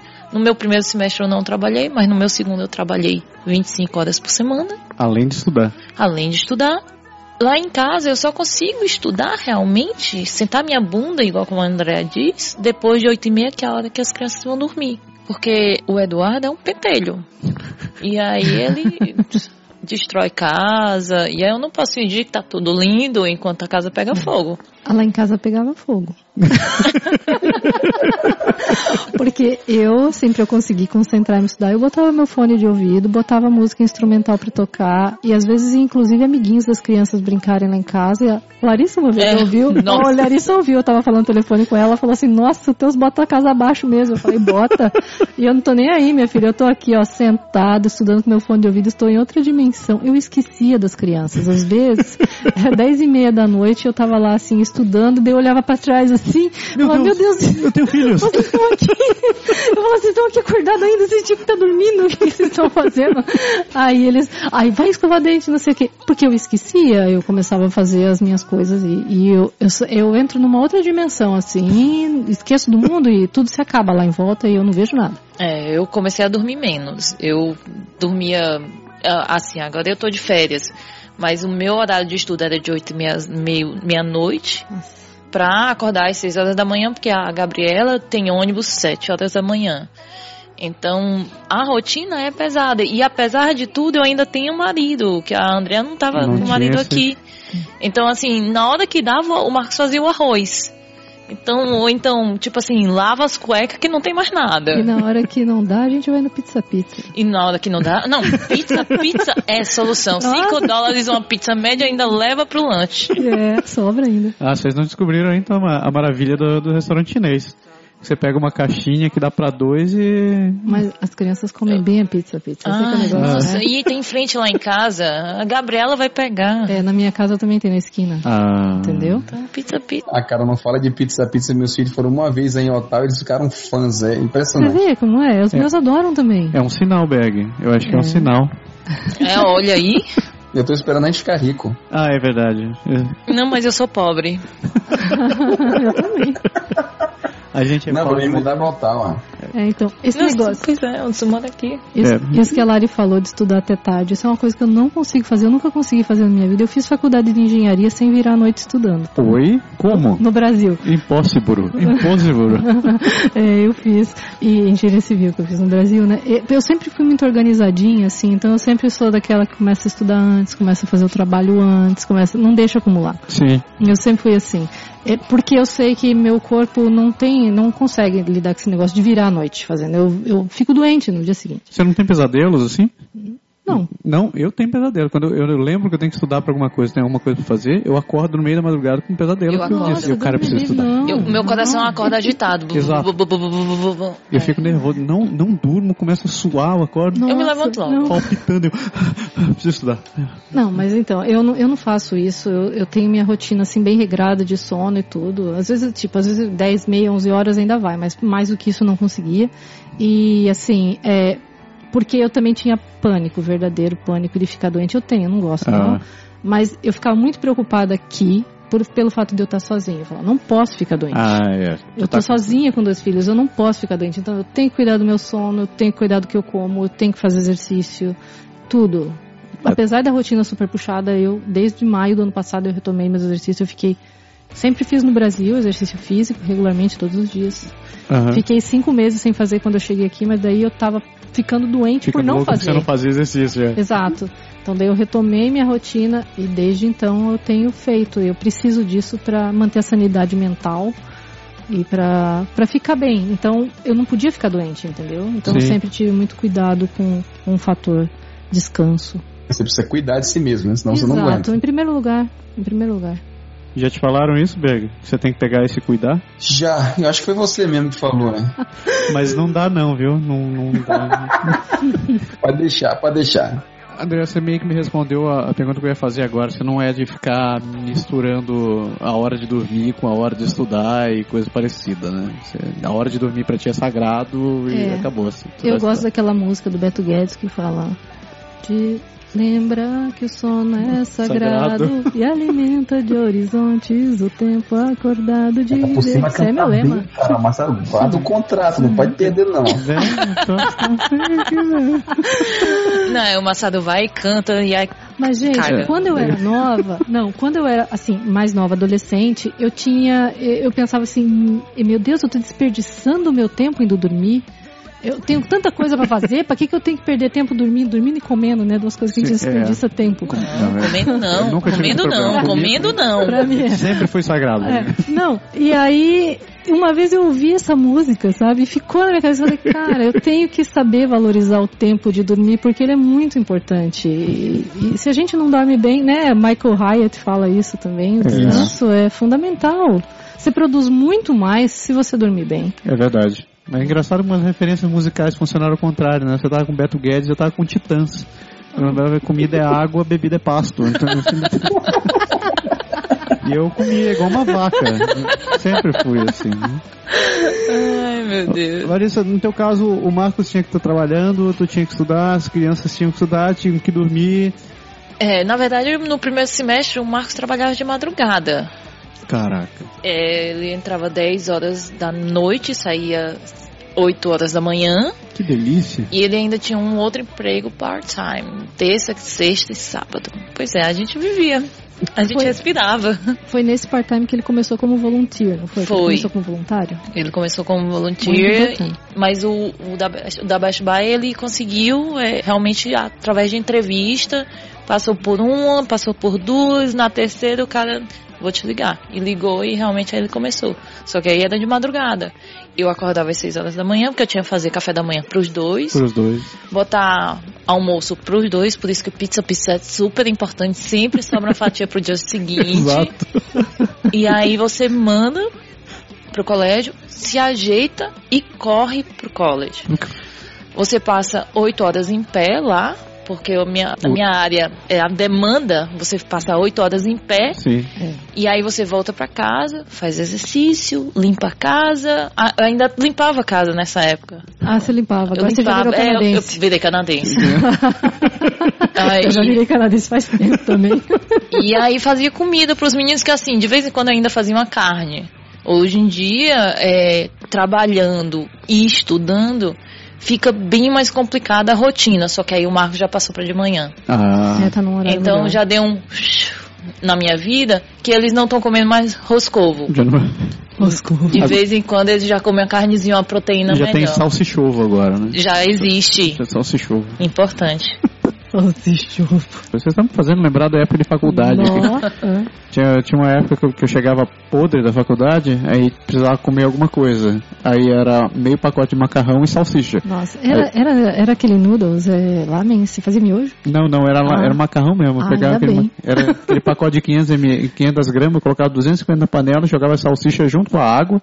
E cozinhava tudo junto. Tudo junto. E se, se ainda botasse um creme de leite, ainda dava assim aquela babinha. Eu não tinha, não tinha Dela é só de creme de leite. Eu metia uma, Lógico, minha amiga, desde sempre fina. Chique. Eu jogava uma colher de manteiga e sentava na frente da televisão com a panela. E minha mãe acordava e dizia: Que diabos de cena do inferno é essa? Mas eu já vou dormir. né? Bem, parece que eu tô vendo tua mãe falando, realmente. Nossa senhora, minha mãe é uma santa. Luiz de Camões, saudade é poeta. Era cá, cá, cá, cá, cá. Captei. Captei a vossa mensagem, meu falante guru. Camões era caipira. A puta que o pariu! Agora chegou a hora da verdade, né, Berg? Você ainda não Vamos. descobriu qual é o curso da Larissa, né? E é. Eu sei que ela tem que ficar em pé. É, então. É, e ela não é policial. Hum, Não, Nem treinamento de não bombeiro. nem bombeiro. é. Não. Larissa, agora conta. Por que, que você escolheu esse curso e que curso que você está fazendo? Pois é, eu escolhi Culinary Management na Algonquin. Eu escolhi tanto para mudar realmente totalmente a minha área, mudar realmente totalmente foi Chique. Tá certo, é isso mesmo. E eu realmente saí de, de contabilidade, entrei na culinária porque já gostava bastante, já cozinhava há um bom tempo na minha vida, todo mundo me incentivava. Inclusive, na época que eu ia aplicar para o college, é, uma das. é, pesquisando, não sei o que, disse: não aplica para uma área diferente Ah, da tua, que vai dar errado, e aí você não vai conseguir o visto. Uma consultoria, ela fala Ah. uma consultoria. E aí, mas eu sou muito cabeça dura, eu disse, vai ser isso aí, eu apliquei e o meu visto deu certo e eu já terminei meu primeiro ano. Então, né? Olha aí, quanto a gente anda, Andreia. É. E todo o meu sonho foi fazer cordon blanc porque é, é uma culinária francesa, é, a gente no Brasil é muito baseado na culinária francesa, todos os métodos, todos a, a formação, a- o corte, tudo é francês. Então você quer pegar uma base Ah. e a Algonquin ela ensina da mesma metodologia. Legal. Então eu, eu vim assim, ah, não, eu vou futuramente, porque é muito cara a Cordon Blanc. Quando você pensa assim, ah, Algonquin é cara para estudantes internacionais, ah, nem, então nem vá para o Cordon Blanc, porque É muito diferente, é muito mais caro. é 40 mil ano. Facadinha. É, quando você pensa 14 para 40, é Ah, uma pequena diferença. uma pequena. quase nada. É quase um tênis. Pé na bunda. Mas eu faço o management porque eu não queria ficar só na parte da cozinha. Se eu quiser, se eu por, por acaso me der na telha, eu não, não quero mais ficar em pé, eu tenho como fazer uma parte de administração nessa, nessa área. Então eu achei importante, porque como eu tenho um passado já com o pé na contabilidade, Sim. então eu trago a administração e tudo e prossigo nesse caminho. Tua pesquisa para esse curso que se baseou em que critério? Por que, que você resolveu vir pra Ottawa fazer esse curso? Porque eu pesquisei todo o Canadá, onde tinha curso de culinária, Uhum. e o Winnipeg, ele é fechado para residentes de Winnipeg. Olha que qual. A Toronto, eu nunca quis ir para Toronto, porque eu acho muito cidade grande, eu não gosto de cidade grande, eu venho de cidade pequena. E eu queria mais pequena ainda. Se eu morasse no interior do interior com as vaquinhas pastando, tava lindo ainda. Porque eu adoro o silêncio. Ottawa, por conta da Lercondoblé, por conta de toda uma questão de cultura francesa. Você tem muito italiano aqui, então é muito legal. Sim. Então eu tô, tipo assim, nesse momento eu tô numa imersão pro- com os canadenses, mas ao mesmo tempo querendo pegar um pouco da cultura de cada. Porque ninguém sabe o que vai dar no futuro. Sim, sim. A, a André comentou rápido que você parece que você contratou serviço de consultoria para poder vir para cá. Não, não contratei. Mas você chegou a conversar com alguém da área, Passei um e-mail e recebi uma resposta negativa. negativo não te deu aquele feeling assim de ser, não, não quero saber desse cara, vou me virar sozinho. Não, não, porque eu sabia que não tinha por onde dar errado se eu fizesse correto.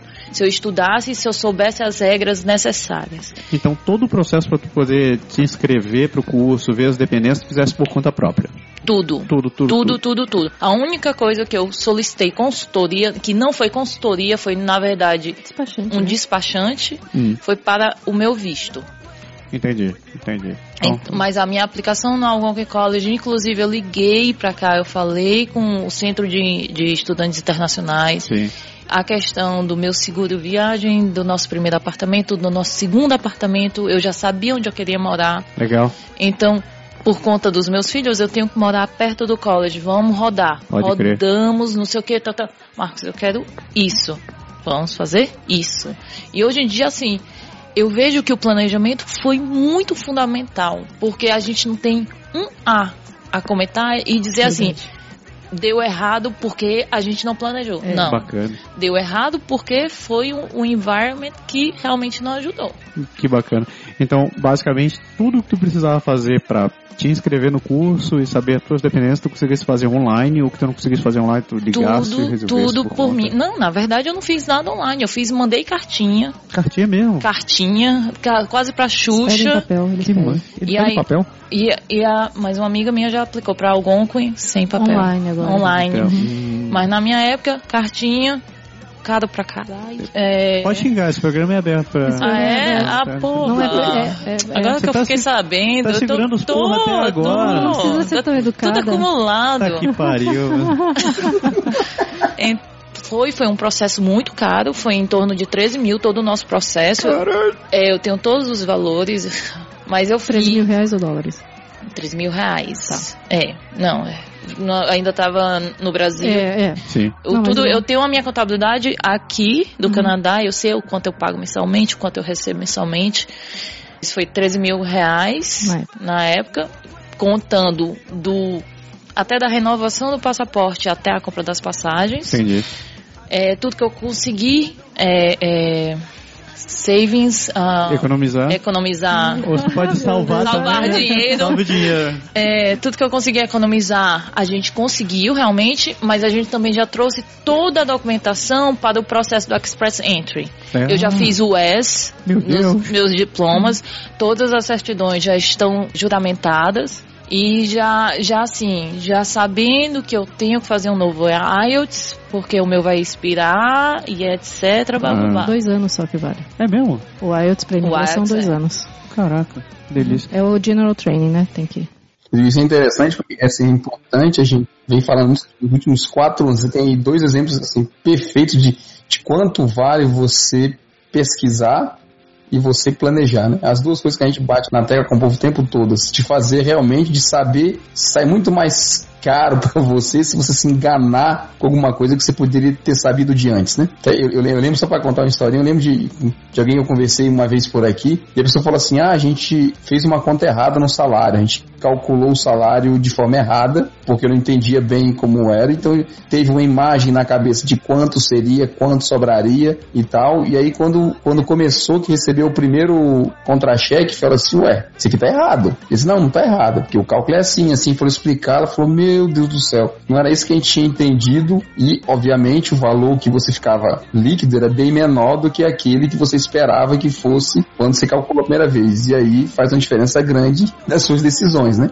Aquela coisa, é, você tem que pagar suas contas e se o valor não está entrando conforme a- o que você tem, a- o que está saindo, você fica no negativo. E aí, como é que você faz para comprar? Não tem como, né? Aqui não parcela, não existe aquela Não. coisa Não, 10 vezes no cartão sem juros. isso que há perda de vista. Não, na Casa Bahia não faz aqui. É. Não, não tem. Como foi no teu caso, André? Tu também fizeste tudo por conta própria? Tu também Escolher o curso. o curso, o college e tudo mais? Eu fiz toda a parte de pesquisa do meu curso por conta própria. Uhum. Eu cheguei a ver mestrado, eu aventei a possibilidade de vir fazer um mestrado, mas eu acabei. Você veja que interessante. A mesma consultoria que falou para Larissa não fazer um curso de mudança de área, Aham. falou para mim que eu escolhi um curso na minha mesma área era pedir para ter visto negado. Que diabo. É, então, assim, é, também não, não cheguei a contratar, enviei um e-mail falando, ó, eu tenho esse perfil assim assado Aham.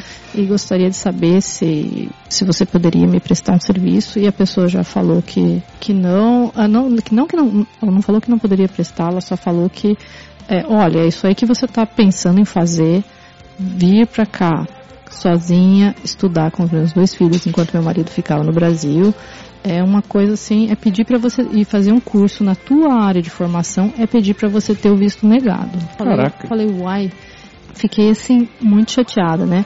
Eu estava fazendo toda a minha pesquisa de college e de mestrado, eu acabei optando pelo college. Primeiro que eu, como eu, minha área é engenharia civil, eu preferi vir fazer um curso de formação para trabalhar com engenharia civil, com construção civil aqui, Ah. Porque os métodos e processos e o building code, né, o código de edificações daqui, é tudo novo, é Tudo tudo diferente para é. mim. Então, a parte toda de construção de madeira, mesmo a parte de dimensionamento estrutural, de estruturas metálicas, tem coisas diferentes. Eles fazem algumas. Aham. O método deles é diferente. Tem umas peculiaridades. Tem as nativas peculiaridades. Então, é, a parte de municipality que a gente fala, que é planejamento urbano. Planejamento urbano. Entendeu? Então, a minha formação do Brasil não ia resolver muito, não ia ajudar muito aqui. Sim. Então eu resolvi, achei assim, para eu entrar no mercado de trabalho, atuando como engenheiro civil, o que é melhor? É melhor eu aprender como eles fazem as coisas lá. Aham. Então foi por isso que eu escolhi o college, em vez de escolher o mestrado, Uhum. né? Fora isso, eu estava vendo uns mestrados bem interessantes, inclusive aqui na Universidade de Ottawa, eh, na parte de gerenciamento, engineering management. É, gerenciamento na área de engenharia. engenharia. Mas eu via que a demanda assim do curso ia ser uma coisa muito pesada, muito punk para eu fazer com duas crianças sozinha. Muito pior do que a porrada que tu já, tu já tá Que já, que já foi porrada para valer. Eu, eu acho que eu subestimei um pouco, sabe? Porque na verdade, o que eu percebi é que a dedicação que eu, tô que eu tive que ter com o college, apesar de ser uma, uma formação com nível abaixo do que é o mestrado, Sim. ela é tão grande quanto.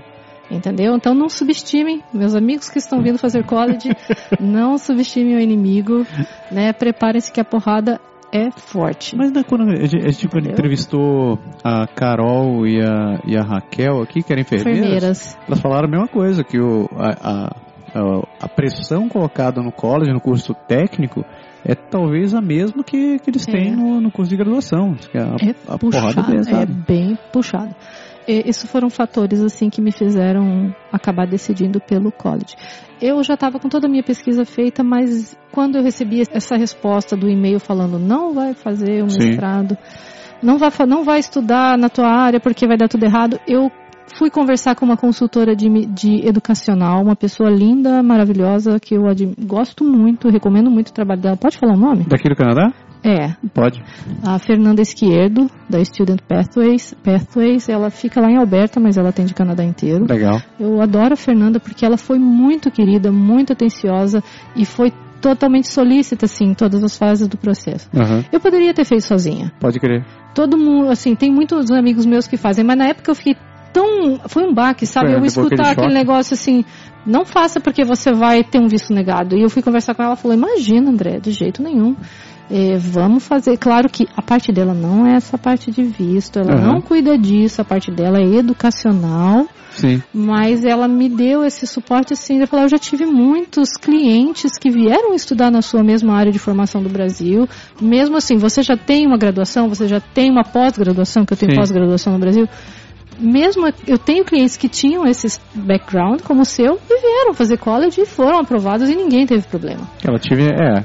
então foi isso que foi esse experiência, né? assim o respaldo. É, foi essa a, a experiência Validando dela. sua ideia, na verdade. Sim. Exato, exato. Então foi esse o respaldo que ela me deu, assim, a- o apoio que ela me deu, né, a informação e daí eu, eu acabei contratando o serviço dela para fazer a inscrição porque tipo eu gostei tanto de conversar com ela. Legal. Ela foi tão atenciosa que eu falei, poxa, agora eu não vou lá fazer a inscrição sozinha, largar. né? Então eu continuo, até porque é, o trabalho dela é assim, ela esses consultores educacionais em geral eles recebem do college, não- você não precisa Sim. pagar para eles. Sim, sim. Então é um jogo de ganha-ganha, né? Você tem um suporte e, e se você você estando com um profissional legal, que te entenda legal, você vai ganhar e ele vai ganhar também. Escolhi o college na minha área de formação por conta disso e foi dessa maneira. Mas eu fiz uma pesquisa bem vasta, bem extensa, antes de, de fazer a aplicação. Dá trabalho fazer, a gente tem que pesquisar bastante mesmo. Nossa, dá muito. E é bem assim, é muita informação nova. Sim. Você fica assim, mas que raio que um é diploma, o outro é advanced diploma, o outro é, ba é bachelor, não, Ba- outro Bachelor degree, e- degree. de- é, degree e certified. É, tem certi Um certificate, certificate, aí tem o graduate certificate, Graduate que é, já, é, já é depois de graduado, se você faz uma especialização é graduate certificate, né? É muito diferente, né? E- e- sem contar a parte dos majors e os minors que você pode ter Ah, dentro tem tudo história. isso. Sempre uma zona. Então é um monte de informação nova que você tem que assimilar, mas você tem que enfiar a cara e ler, estudar, porque você vai precisar disso aqui. Mas é a melhor coisa que você faz. É. Tem gente que reclama assim, pô, dá trabalho ficar pesquisando essas coisas, mas E eu acho que já tem que começar a fazer isso no Brasil, aprender como é que se faz isso, porque é isso que vai ter que fazer aqui. Sim. Aqui é do it yourself, como a gente, vocês fizeram, pode É. esses dias, em tudo. Você vai lá no college e fala assim, eu preciso fazer tal coisa. Você, aí ela fala assim, olha, é só você entrar no Student Center lá no site e fazer. Tá ali, tá tudo Tá que você ali. precisa. Tipo, Ah, é? Não sabia, é. E Ela com- não vai te explicar, ela não vai Não. pegar na sua mãozinha e mostrar como é que faz, não. A informação tá tudo lá escrito, né? Tá, tá tudo. Se vira. Daí eu ainda peço desculpa, né? Quando eu vou de uma dessas, assim, falar, ai, desculpa, eu olhei, mas eu não entendi, né? Porque você tem que ir atrás mesmo. Tá Você virando tem que ir atrás. canadense, né? Totalmente. Tá virando canadense, fazer um sorry toda esquina agora. Uh, é. Oh, só. Luiz de Camões, saudade poeta. Era cá, cá, cá, cá, cá. Captei. Captei a vossa mensagem, meu falante guru. Camões era caipira. A puta que o pariu! Voltando sobre o college, vocês começaram a falar sobre college. O que que vocês perceberam da instituição? Assim, foi algo que vocês esperavam das pesquisas de vocês? Ele, o local, a infraestrutura, o atendimento deles foi algo que impressionou? Ou vocês sentiram em algum momento que talvez a coisa não pudesse ser aquilo que vocês esperavam? Eu não vou mentir, da minha parte fiquei bem mais impressionada vendo o campus da Algonquin pessoalmente do que por tudo que eu pesquisei. Eu não estou desvalorizando nada do que eu tinha no Brasil, mas assim, era o nível que eu tenho ainda hoje no college é algo sensacional. A forma como eles me tratam, a forma da agilidade, a forma da educação, a forma do ensinamento que eles passam, eu boto lá pra cima o nível de college que eu tenho hoje em dia. Tem muita gente que reclama que o, o ensino daqui é, é jogado, que é assim, o professor joga as coisas pra você e te vira. Vocês perceberam algo? Mas eu acho que isso aí já tínhamos no Brasil. Numa das universidades que eu fiz lá, lá no Brasil, o professor dizia, olha, vocês pesquisem esse tema, vocês abordem, vocês façam um texto e vocês me tragam. Eles não tinham aquela coisinha, ah, vamos dedilhar a cartilha por aqui. Não, tinha muita da pesquisa. Talvez por eu ter aprendido lá no Brasil, eu esteja tirando melhor do que eu imaginava. Entendi. Assim, engenharia no Brasil era aula, aula, aula, encher o quadro, né? É, é De quadro, quadro, Teoria, quadro, limpo, quadro, quadro, quadro. apaga- é, na época do quadro verde, né? É. Com giz, com giz.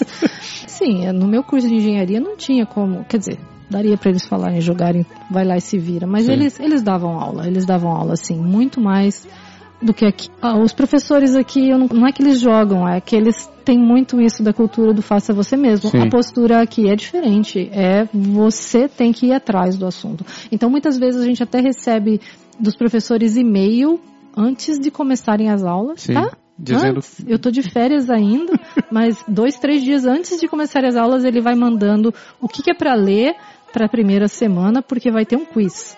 Na- já de cara. Já de cara, na primeira semana de aula já tem quiz. Então não é aquela que você chegar assim, o professor traz a apostila xerocada, Não. entrega pra vocês e vamos ler a apostila. Não, não, não. Leia, leia antes de ir para aula. Você tem que ler antes de ir para aula. É o ideal, né? Claro que tem muita gente que não lê, Sim, mas é a recomendação deles é leia e chegue aqui porque para você chegar já com dúvidas, né? com certeza. É, porque é um troço que eu eu falo pro meu filho, o professor não tá ali pra te ensinar, ele tá ali pra te esclarecer. Então você já tem que ter uma base pra poder utilizar. Senão, ler uma apostila qualquer um pode ler pra ti. Né? É. Você chega ali e alguém vai, vai, vai ficar te lendo. Você tem que chegar já com os teus questionamentos que você vai querer fazer. É, Sim, agora- mas no, mas no college eu tive prof- muitos professores que deram aula também. Aham. É, o professor vai e põe o, o slide lá, O slide. a apresentação PowerPoint. Tem uns que chegam com e vamos fazer exercício, e- porque a gente tem muito cálculo, né, na engenharia, então tinha muito. O que você perguntou da parte do que eu me decepcionei ou se eu gostei, a estrutura do college que eu estudei, eu estudei no Seneca College em Toronto, Legal. no Newham Campus, que é o maior campus deles. Massa. A estrutura do college é excelente. Eu, sim, laboratórios, né, computer commons, computadores muitos à disposição, sempre tudo funcionando muito perfeitamente, todos os setores que você vai, tudo funciona e tal. E os professores, na sua maioria, muito bons, Aham. tá? Claro que sempre tem um outro professor Sempre. que não é bom. Em qualquer lugar vai Em qualquer ter. lugar do mundo. Eu não sei se isso era uma coisa do meu curso ou se é uma coisa meio da minha visão que eu sempre não sei se eu sou otimista ou se eu tento ver o lado bom das coisas. Eu gostei muito e eu achei muito bom. E acima das minhas expectativas. Bacana. O college, assim, me impressionou muito quando eu vim. Agora eu já vi muita gente reclamar, tá?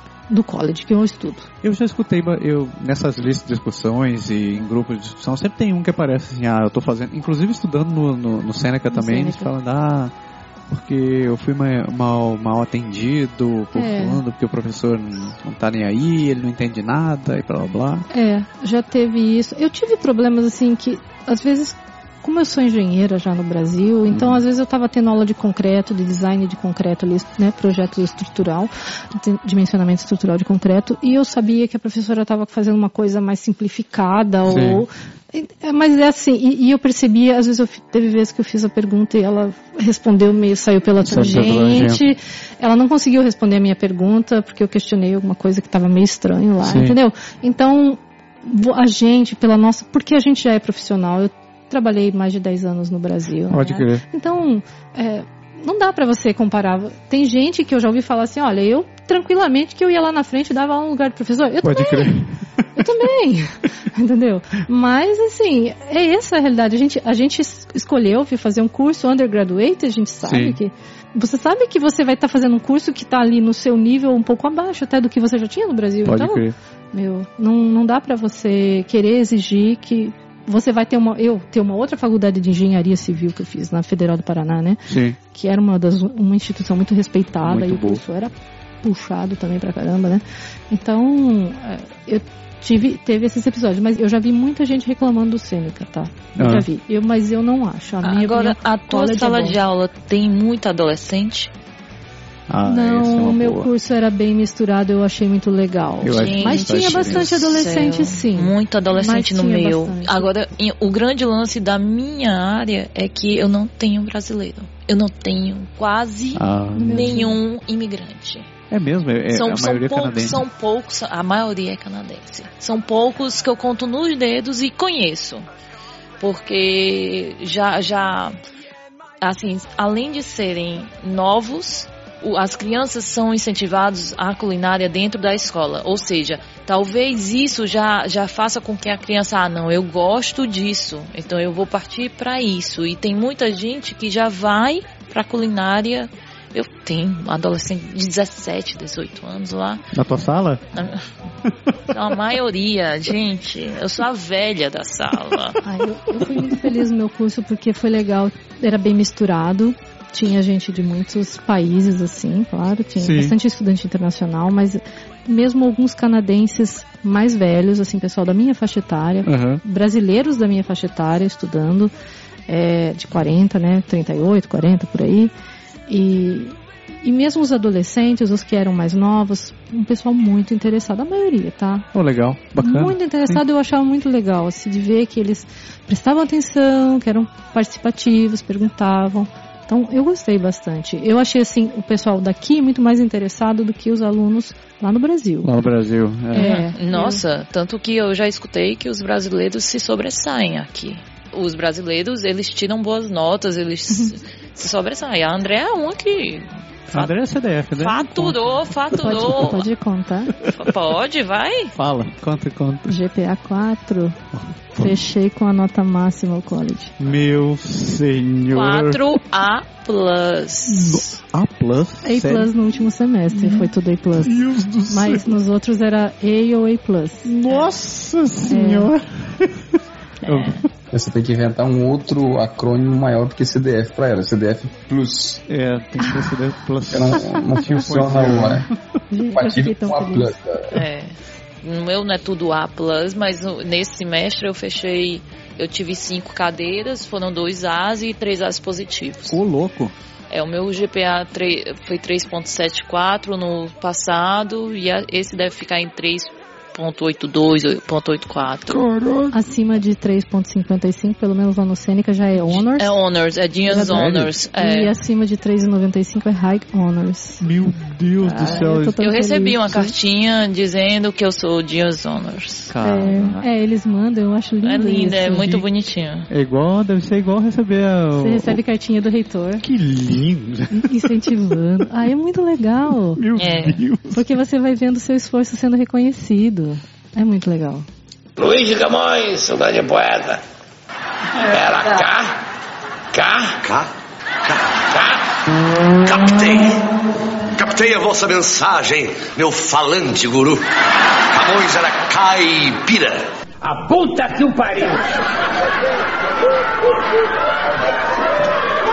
Em termos do estudante, eh, o estudante internacional, ele tem ah, o college de vocês tem algum suporte assim específico para o estudante ou é te vira negão ser igual a todo mundo? Tem sim. Não. E é forte. É, mesmo? É forte. É, lá no, no, na Algonquin, ele tem o prédio C, que é só para estudantes internacionais, é um andar que é só para estudantes internacionais, onde eles te é, vão do ensino que você quer, do inglês ao program, e além de tudo, se você tiver bronca no seu vi bronca é ótimo.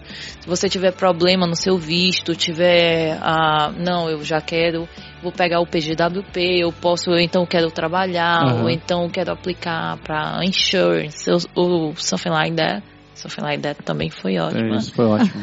Ah, tá foda. Insurance, o Health Insurance, saúde, segura É, saúde, tá. Tudo que você quiser, assim, eles te dão um apoio, eles te, te dão um backup total. Ah, lá no Sêneca também tem a parte do. Tem o Visa Advisor lá. Ele- Visa Advisor. É, isso, né? você tem um- uma pessoa lá dentro, tem, na verdade, um departamento e que te ajuda nessa questão de visto, tudo que você tem que Aham. saber, como é que você faz para aplicar e tudo, eles dão maior suporte. Tem o setor de International Students lá, que tem vários serviços, eles fazem atividades, mas eu nunca, eu particularmente nunca fui, não tinha Você tempo. não tinha tempo. Não, não, não, não, não, esquece vida social. E também daí a, a parte de health insurance, né, do, do seguro saúde também, que tem uma pessoa responsável. Então, eles sempre são muito acolhedores, assim. Eles e dão todo o suporte necessário. Porque, Todo. gente, eles precisam, né? É. O, o estudante internacional paga duas, três vezes mais, às vezes cinco Sim. vezes mais, depende do curso, né? Eu até entendo o pagamento a mais. Ah, eu também entendo perfeitamente. Eu, eu não sou uma pessoa que, ai, é um absurdo. não critico, não, não. não critico de jeito Acho nenhum. justo. Até porque a gente nunca pagou imposto aqui. Exato. Tá. Então, é, é, é uma coisa que.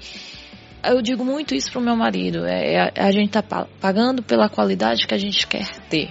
É. Então, se a gente quer dar o primeiro passo para a qualidade que a gente quer ter, Hum. vai ser um investimento alto. Eu não sei se vocês sabem que, na verdade, o college recebe a de tuition, né, do valor da, da- do semestral lá, do valor do semestre, ele recebe o mesmo do, do estudante internacional e do estudante doméstico. E a quem- diferença é que o governo paga o resto do estudante doméstico. É. Ah, E a gente paga full. O deles é subsidiado e o nosso Entendi, não. entendi. Então, é justo. Eu nunca morei aqui, eu nunca paguei imposto nesse lugar, por que que Exato. agora eu tenho que chegar e usufruir de toda a estrutura deles? Faz sentido. Eu acho, sabe? Eu não Mas me indigno, com- não fico indignado com isso, não. Isso quer dizer então que quando você chega num college ou numa universidade onde a diferença é a diferença do pro estudante é, canadense para o estudante internacional, onde a diferença do, do tuition é brutal, É brutal. Brutal. simplesmente porque esse é o custo do, do estudante para pro, pro governo? Exato. Sim. Rapaz, É, essa é a informação que eu tenho. eu já- É, é 2000 e 2.350 para 7.864 do É. meu. meu Deus. É, o meu era isso, era dois mil e pouco para seis mil. O meu, o meu, o meu anual, 6.500, na três verdade. vezes, três, três vezes a mais, né? Três, Três, de- entre duas e 2.7, três vezes, vezes. é, é. Porque eu lembro de ter visto, por, é, era curso de medicina, eu acho que na U Toronto. Aham, ah, A diferença era, era não, é- não eram três vezes. Eu acho que eram umas quatro, cinco vezes. exato, diferente. tem curso que chega cinco vezes, eu já vi. E, caraca, é muito grande. Nunca pesquisei. Mas É grande. é o mesmo princípio das creches subvencionadas aqui em Quebec, né, cara? A gente, a gente pagava 7 dólares para as crianças no começo aqui pra creche, enquanto que no particular o pessoal pagava 30. 30, 35, dependendo da escola. né? Exatamente, 35. E, e a gente sabe que o resto, a diferença é o governo que subvenciona. Então, na verdade, o custo ele é mais elevado, mas o governo ele entra com uma parte. Acho que na Laval aqui é a mesma coisa. Luiz de Camões, saudade é poeta. Era cá, cá, cá, cá, cá. Captei. Captei a vossa mensagem, meu falante guru. Camões era caipira. A puta que o pariu! Pessoas. Vocês terminaram no caso da André. André, você terminou. Acabou a tua maratona de estudar agora, né? Graças A Larissa já tá Não, terminei o primeiro ano. só. 50%, Lari. 50%, mas você já tá com um pezinho onde você, onde você quer chegar finalmente, que é trabalhando, sim, né? sim. Não, na verdade, eu já estou trabalhando. Eu fui contratada agora por um restaurante. Eu tenho a pretensão de ficar lá porque é como eu estava conversando hoje mais cedo com a Andrea. Como a nossa intenção sempre é o residente permanente, Uhum. e para aplicar, a gente pode aplicar, existe a aplicação pela, pelo Ontário, Provincial de Ontário. provincial de. Ontário. Se eu já estiver trabalhando full time e tiver terminado meu college, e aí se você já tiver uma oferta de emprego, você consegue uma, uma indicação para ficar aqui. Então você já começa a pensar nisso. Sim. A culinária, na época que eu tava vindo, inclusive a Andrea me mandou um, um- foi do jornal, né, que Ah, foi. que a culinária ela tava entre os três primeiros que mais contratavam. Ah, eu lembro de ter visto artigos falando sobre Mas, mas é, os, os top na emissão de LMIA lá, o LMIA. Sim. Labor sim. Market Impact Assessment. Assessment, é. Então a, a culinária já tava e continua no ranking de mais imigração baseado na, na culinária. Todo mundo precisa comer, né, cara? Todo mundo precisa comer. É o princípio básico da vida, é a alimentação. É. Então, é aquela coisa assim. E e eu já, já quero me garantir nesse meu emprego que eu acabei de ser contratada. Eu tô ainda no meu antigo, Sim. mas nesse meu novo, eu tenho muito mais ascensão do que nesse meu antigo. Então, eu quero me manter para poder já ter uma visibilidade para o futuro. Então é uma vaga que já vai te dar a oportunidade de poder aplicar para pra, pra tua residência e o emprego em si é um bom lugar que tu, tu pensa em manter tua carreira. Bom, acabei de começar. Mas- Mas No papel tudo é maravilhoso, né? Lindo, Berg, não tem noção. Mas assim, tipo, no caso da Andrea, a Andrea, ela estudou emendado. Sim. Eu tô tendo férias. Ah, eu fui quatro, quatro, quatro semestres. Não, tu, é tu foi louco, cara. Eu, não- eu não sei como tu saiu vivo. Não tive escolha, meu. Eu te falei, rapaz, CDF++. Caraca. E eu tô tendo férias, vou ter quatro meses de férias pra depois voltar no próximo ano, que seria em setembro. Em setembro. No teu caso, André, acabou a brincadeira, ou melhor, aca- chega de ficar brincando de estudar, agora você tem que trabalhar, né? E é, então, bem, não. Chega de estudar, tire férias. Tire férias. Por favor, preciso das férias. Você vai, você vai pra Vancouver ver o sol? Vou. Ah, será que vai sair sol lá? Olha, eu não sei. 165, 168 dias por ano chove naquela cidade? Vai chuva. Vancouver? É que eu tô sentindo falta de Curitiba, eu Ah, vou pra Vancouver. Você né? vai pegar um pouco de nuvem, é. Mas aqui você tá tendo uma amostra grátis aqui, né? Tô tendo. Hoje tava um dia super curitibano. Dois dias Oró. de dilúvio aqui nessa cidade. É. Eu nem acho ruim. Eu, eu sinto, eu tenho aquela sensação de, de, de casa, sabe? Tô Back home. Aquela, Sim. É. Junta tudo, né? Eu já me sinto em casa no Canadá. É uma climinha com cara de Curitiba, perfeito. Só complementando que meu curso foi quatro semestres sem férias. Corridos? É, começou em janeiro de 2016 e eu concluí agora em abril de 2017, porque ah, o college, quando a gente, o meu curso especificamente, Uhum. quando começa em janeiro, essa turma que começa em janeiro vai encontrar com a turma que começou em setembro do ano anterior, lá no setembro desse ano que você começou Sim. tipo 2016. Então eu tenho que fazer obrigatoriamente o summer, né, o semestre do summer para fazer as matérias do segundo semestre, Pode crer. porque em setembro só são ofertadas as disciplinas do primeiro e do terceiro. Eu tive amigos que chegaram e tinham esse mesmo cenário, ah, o meu curso é quatro semestres seguidos, não vou ter férias, mas aí viram que eu era punk demais Que falaram, não, pelo punk. amor de Deus, eu preciso de férias. E daí eles solicitaram o break do summer, a interrupção. Solicitaram férias. E eles puderam tirar porque é pessoal da área de business, accounting, Ah, sei tá. lá, essas outras áreas, que tem uma oferta maior de disciplinas, assim, e às vezes Sim. fazem é, vários cursos fazem a mesma disciplina. Sim, sim. Então eles conseguiam encaixar na grade horária deles. Dava certo, mas o meu não dava. Então ou eu fazia ou eu fazia. Oh, tu pode crer. Então eu tive que fazer. E- Você atrasaria um ano, talvez. Exato, mas eu ia ficar sem status aqui, né? Eu tinha que ser estudante full time. Sim, com certeza. Ah, pode crer. Porque o único, o único semestre em que você é permi em que o estudante internacional é autorizado a não estar full time é no summer. Ou Ah. no último no semestre último do semestre, curso. eu já ia comentar. Sim. Né, que foi o que aconteceu Que foi, comigo no meu é, último. e a gente ainda ficou procurando pra ver a, a Pesquisando. base legal disso, porque a gente tava com medo de, de não estar dando. afetar o PGWP. Bacana. Você continua sendo elegível, porque pode acontecer com várias pessoas. Às vezes o cara pode até tomar pau. Sim, E sim. sobrou duas disciplinas para ele cursar no último. Pode Como é que ele vai fazer? Não É. tem. É, no último semestre, o estudante internacional pode ficar com uma carga horária inferior ao full time. Não tem problema. Interessante.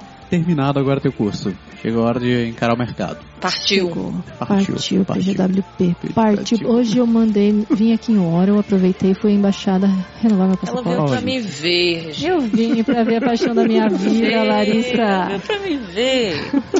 Tava com saudade dela. Ela chegou lá em casa no ano passado, fazia um ano que a gente não se via, né, Lari? Exatamente. Cantar parabéns pro nosso E ano. é, foi meu aniversário. Oh, é. Dia 29 de abril passado. Aí. É. Ah, é, vocês me deram parabéns no último podcast, foi.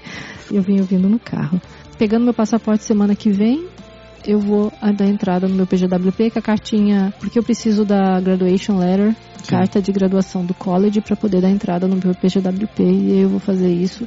Tô começando a olhar vagas de trabalho, mas bem honestamente, eu não tô conseguindo olhar muita coisa. Minha vida tá mais corrida agora ainda. Eu fiquei louca, falei, o que é isso?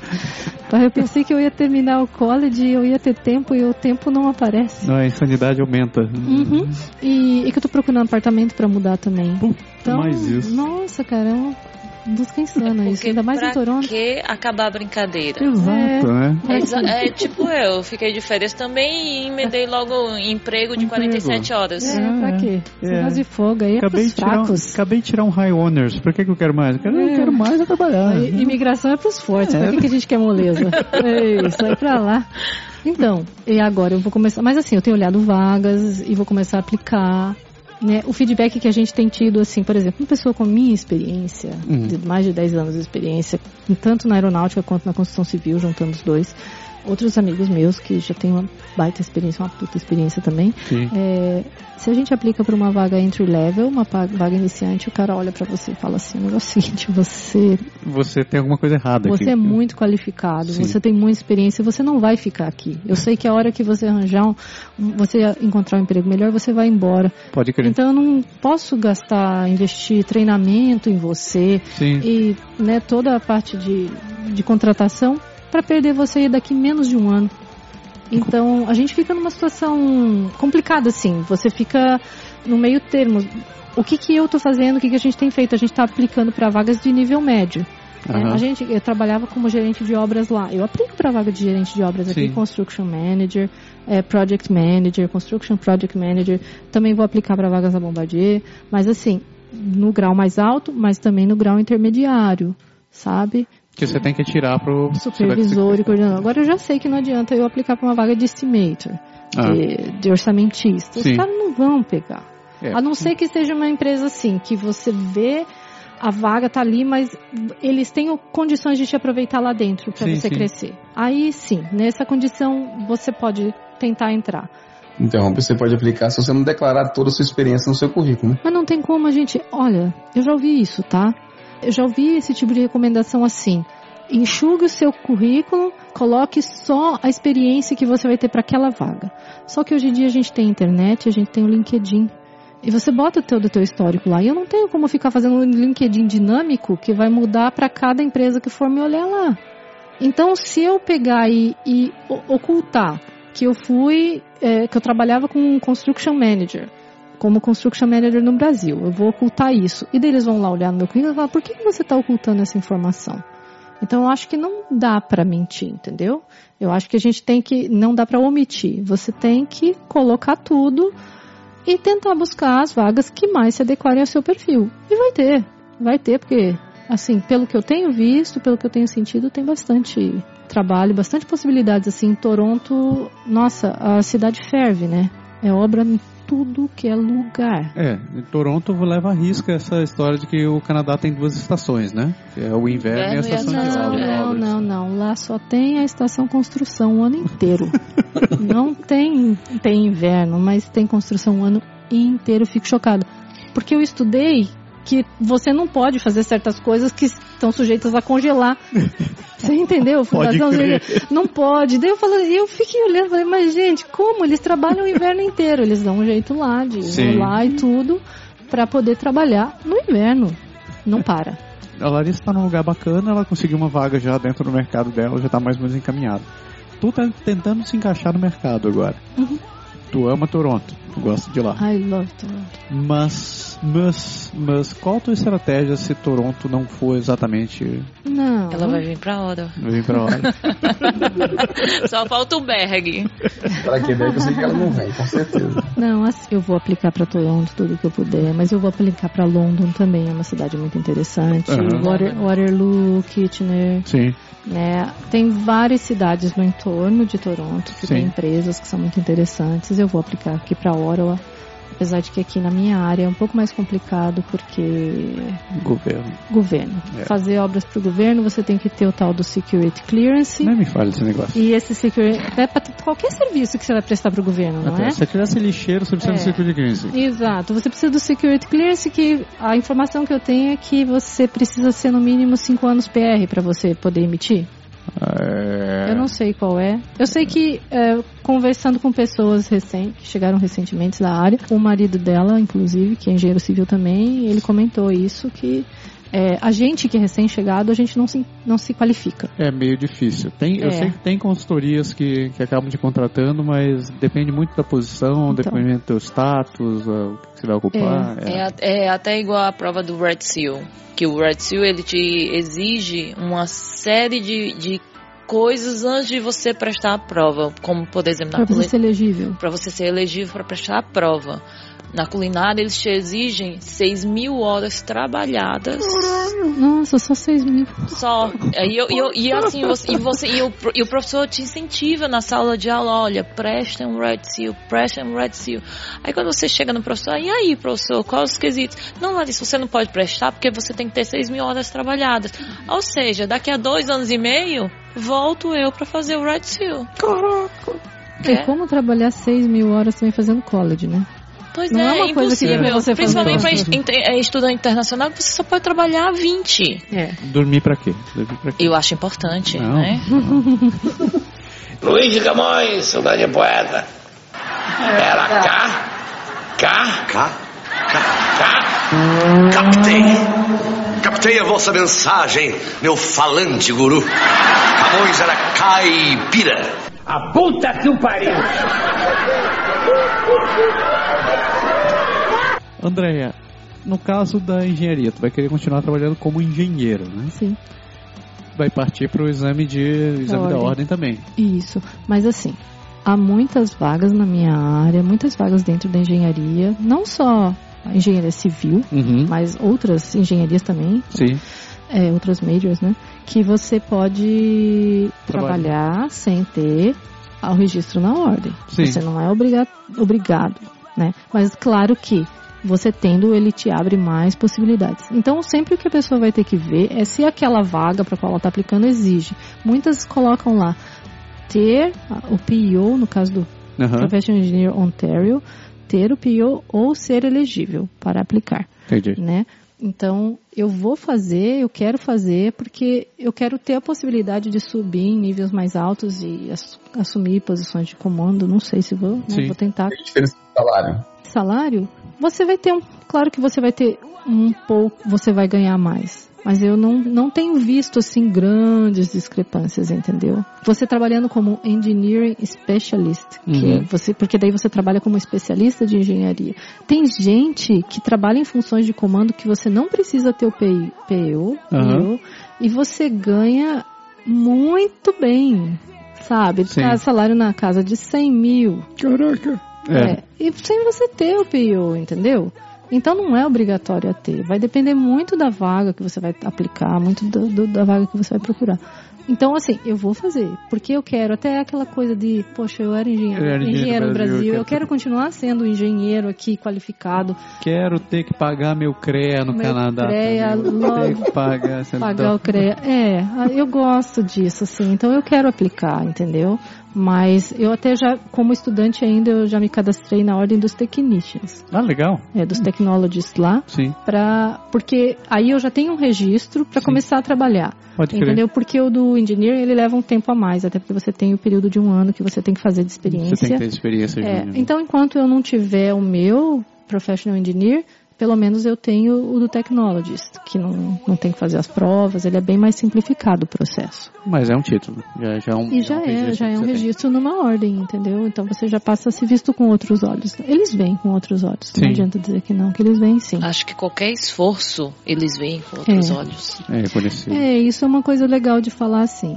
Percebi isso muito legal no college, na, na career fair, né, na feira de trabalho que tem lá e quando a gente vai falar com, com as empresas. O, o pessoal que vem aqui estudar e você já tem experiência do Brasil, do seu, do seu país, eles valorizam demais você como profissional. O que eu sempre escuto, a gente vem do Brasil e a gente chega aqui, a gente não é nada. Nossa experiência do Brasil é Aham. zero.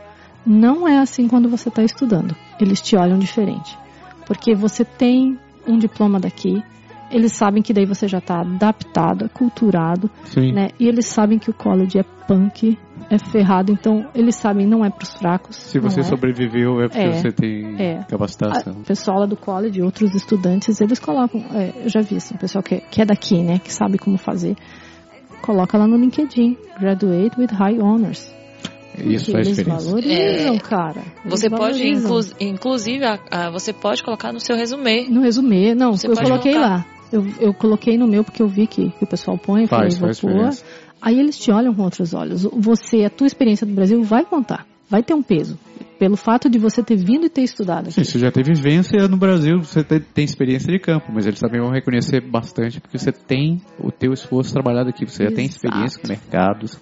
Então eu, eu super recomendo a todo mundo assim, a me- mesmo a quem não não tenha que estudar aqui, sabe, que não seja só essa única porta de entrada. Se puder, estude, faça um curso de seis meses ou de um ano. Estude, volte a estudar, porque isso vai ser muito valorizado. Bacana. Demais. É a experiência canadense, né? Você tem que ter alguma coisa daqui que prove que alguém já te aceitou e que você tem condições, né? como você falou. É isso também de você ter boas notas no college e, e você desenvolver um relacionamento legal com os professores, né? Porque daí os professores já começam a te olhar diferente, porque Sim. você é um aluno que se destaca. Você vai poder contar com a indicação deles para uma vaga, né? Ou com as referências deles. Eles falam, você pode, se você precisar, se eles pedirem referências numa entrevista, você pode dar o meu nome, Sim. meu telefone, e eles me ligam. Então, isso tem um peso É um, absurdo. e é um networking que vai te servir para. Sim. Eu tenho o cartão de visita de todos os meus professores na minha carteira. É, Isso não tem preço. Não, não tem. É, é, é o que eu tava falando com o Marcos, meu marido, um dia desse. Infelizmente, eu acho que o QI aqui funciona muito. O quem indica. Funciona. Mas por que, infelizmente? Porque, Andréia, é, às vezes você é capacitada para uma vaga e você acaba sendo colocada de lado porque existe uma pessoa que vai ser indicada por alguém conhecido. É, às ve- às vezes nem, nem, nem nem só por isso. O próprio mecanismo da empresa não funciona tão bem quanto você espera. Então, a forma com que a empresa trabalha prioriza indicações de quem trabalha lá dentro. Sim. Então, não é que eles vão, vão parar e chegar e te procurar e Eu- dizer, ah, vou dar uma oportunidade pra Andréia porque ela conhece isso. Se você não veio de lugar nenhum, É, eles É, passam. mas eu já li isso, eu achei interessante a colocação que eu vi a respeito desse negócio do que indica, é que assim, para eles é uma coisa muito difícil também a seleção, né? Uhum. Eles, eles também, ele- eles estão sendo postos à prova quando eles fazem uma seleção. Sim. É, se ele falha como RH, né? Sim. Ele está falhando no processo dele. Então, quando ele tem indicação de alguém de dentro da empresa, é alguém que está atestando aquela pessoa, Já é um dizendo, eu já conheço. Então, para eles é muito mais seguro É verdade. né? é. Entendeu? Então eu entendo o, o QI e eu, eu não acho ruim, não. Eu acho que a gente que chegou, a gente tem que se virar e fazer nosso networking Tem que atrás. montar. é. Exato, faz parte.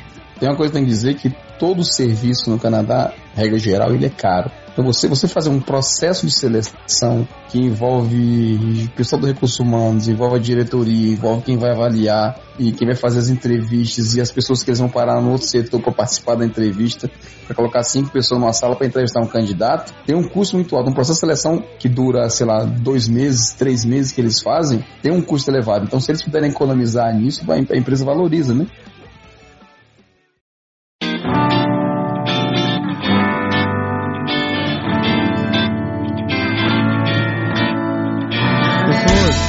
Conseguiu fazer um troço que a gente fazia há muito tempo. Gravamos um programa de duas horas. Nossa, olha, eu imaginei que ia ser assim, porque três, quatro pessoas conversando. Pelo amor de Deus. E, e são, e são duas pessoas diferentes, né? São do, dois perfis diferentes. Bem diferentes. Bem diferentes. É, tanto em questão de curso, idade, como veio, cidade, em tudo diferente. São dois programas em um, hein? Alguém mandou uma mensagem outro dia dizendo que tava com saudade dos programas longos. Ah, toma. pedido atendido. É, pedido atendido, sem querer, mas eu, né? Meninas. Ver a riqueza, a quantidade de informação que vai ser desse programa. Meninas, muito obrigado pela participação de vocês. Ela, eu, eu, eu, eu, foi um dos programas, tem programa que a gente faz que a gente faz obrigado, né? Mas esse foi um programa que realmente me deu prazer de fazer. Foi... Ah, Obrigada a você também, Marcelo. Foi é. ótima a companhia, foi ótima noite, a conversa. É, não, pra gente tá sendo uma delícia também, super então, gostei. Muito obrigado mesmo vocês terem dedicado esse tempo aqui. Eu sei que vocês podiam estar dormindo. A Larissa quase não dorme. Fazendo não... uma coisa inútil, dormir. É, então... Meninas, realmente muito obrigado por terem participado, obrigado por terem ajudado a gente com, com isso aí. A André, a gente já conhecia, a gente já via a, o trabalho que ela faz junto com a gente. A Larissa, eu espero que ela embarque também se ela tiver essa, essa vontade. E é isso, eu acho. Tem muito conhecimento dentro desse programa. Tem, assim, além do bate-papo, foi super agradável, da quantidade de informação e, assim, não sei, é realmente muito bom. Então, Berg, missão cumprida?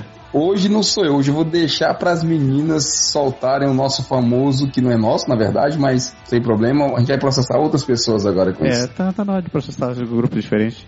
Então, meninas, é. missão cumprida?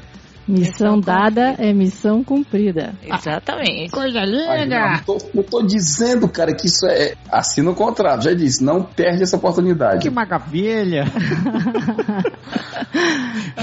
e você que está escutando a gente, se você tiver dúvidas, comentários, críticas, sugestões, você já sabe. Contato arroba canadagora.com, então você acessa o Facebook barra Canadá Agora, ou você, você lê o post desse programa você sabe, acha a gente. De um jeito ou de outro, você consegue encontrar a gente. Compartilha. Compartilhe, por favor, porque compartilhar é o que faz o programa continuar existindo. É isso aí. Meninas, muito obrigado, Berglin, meu querido. Muito obrigado novamente. Até a próxima, meu amigo. E chega pra todo mundo uma ótima semana e semana que vem a gente volta com mais um. Pode deixar. Pode deixar. É isso aí. Valeu. Isso aí. Chega então. Então, falou. Valeu. Valeu. Pessoal, até mais.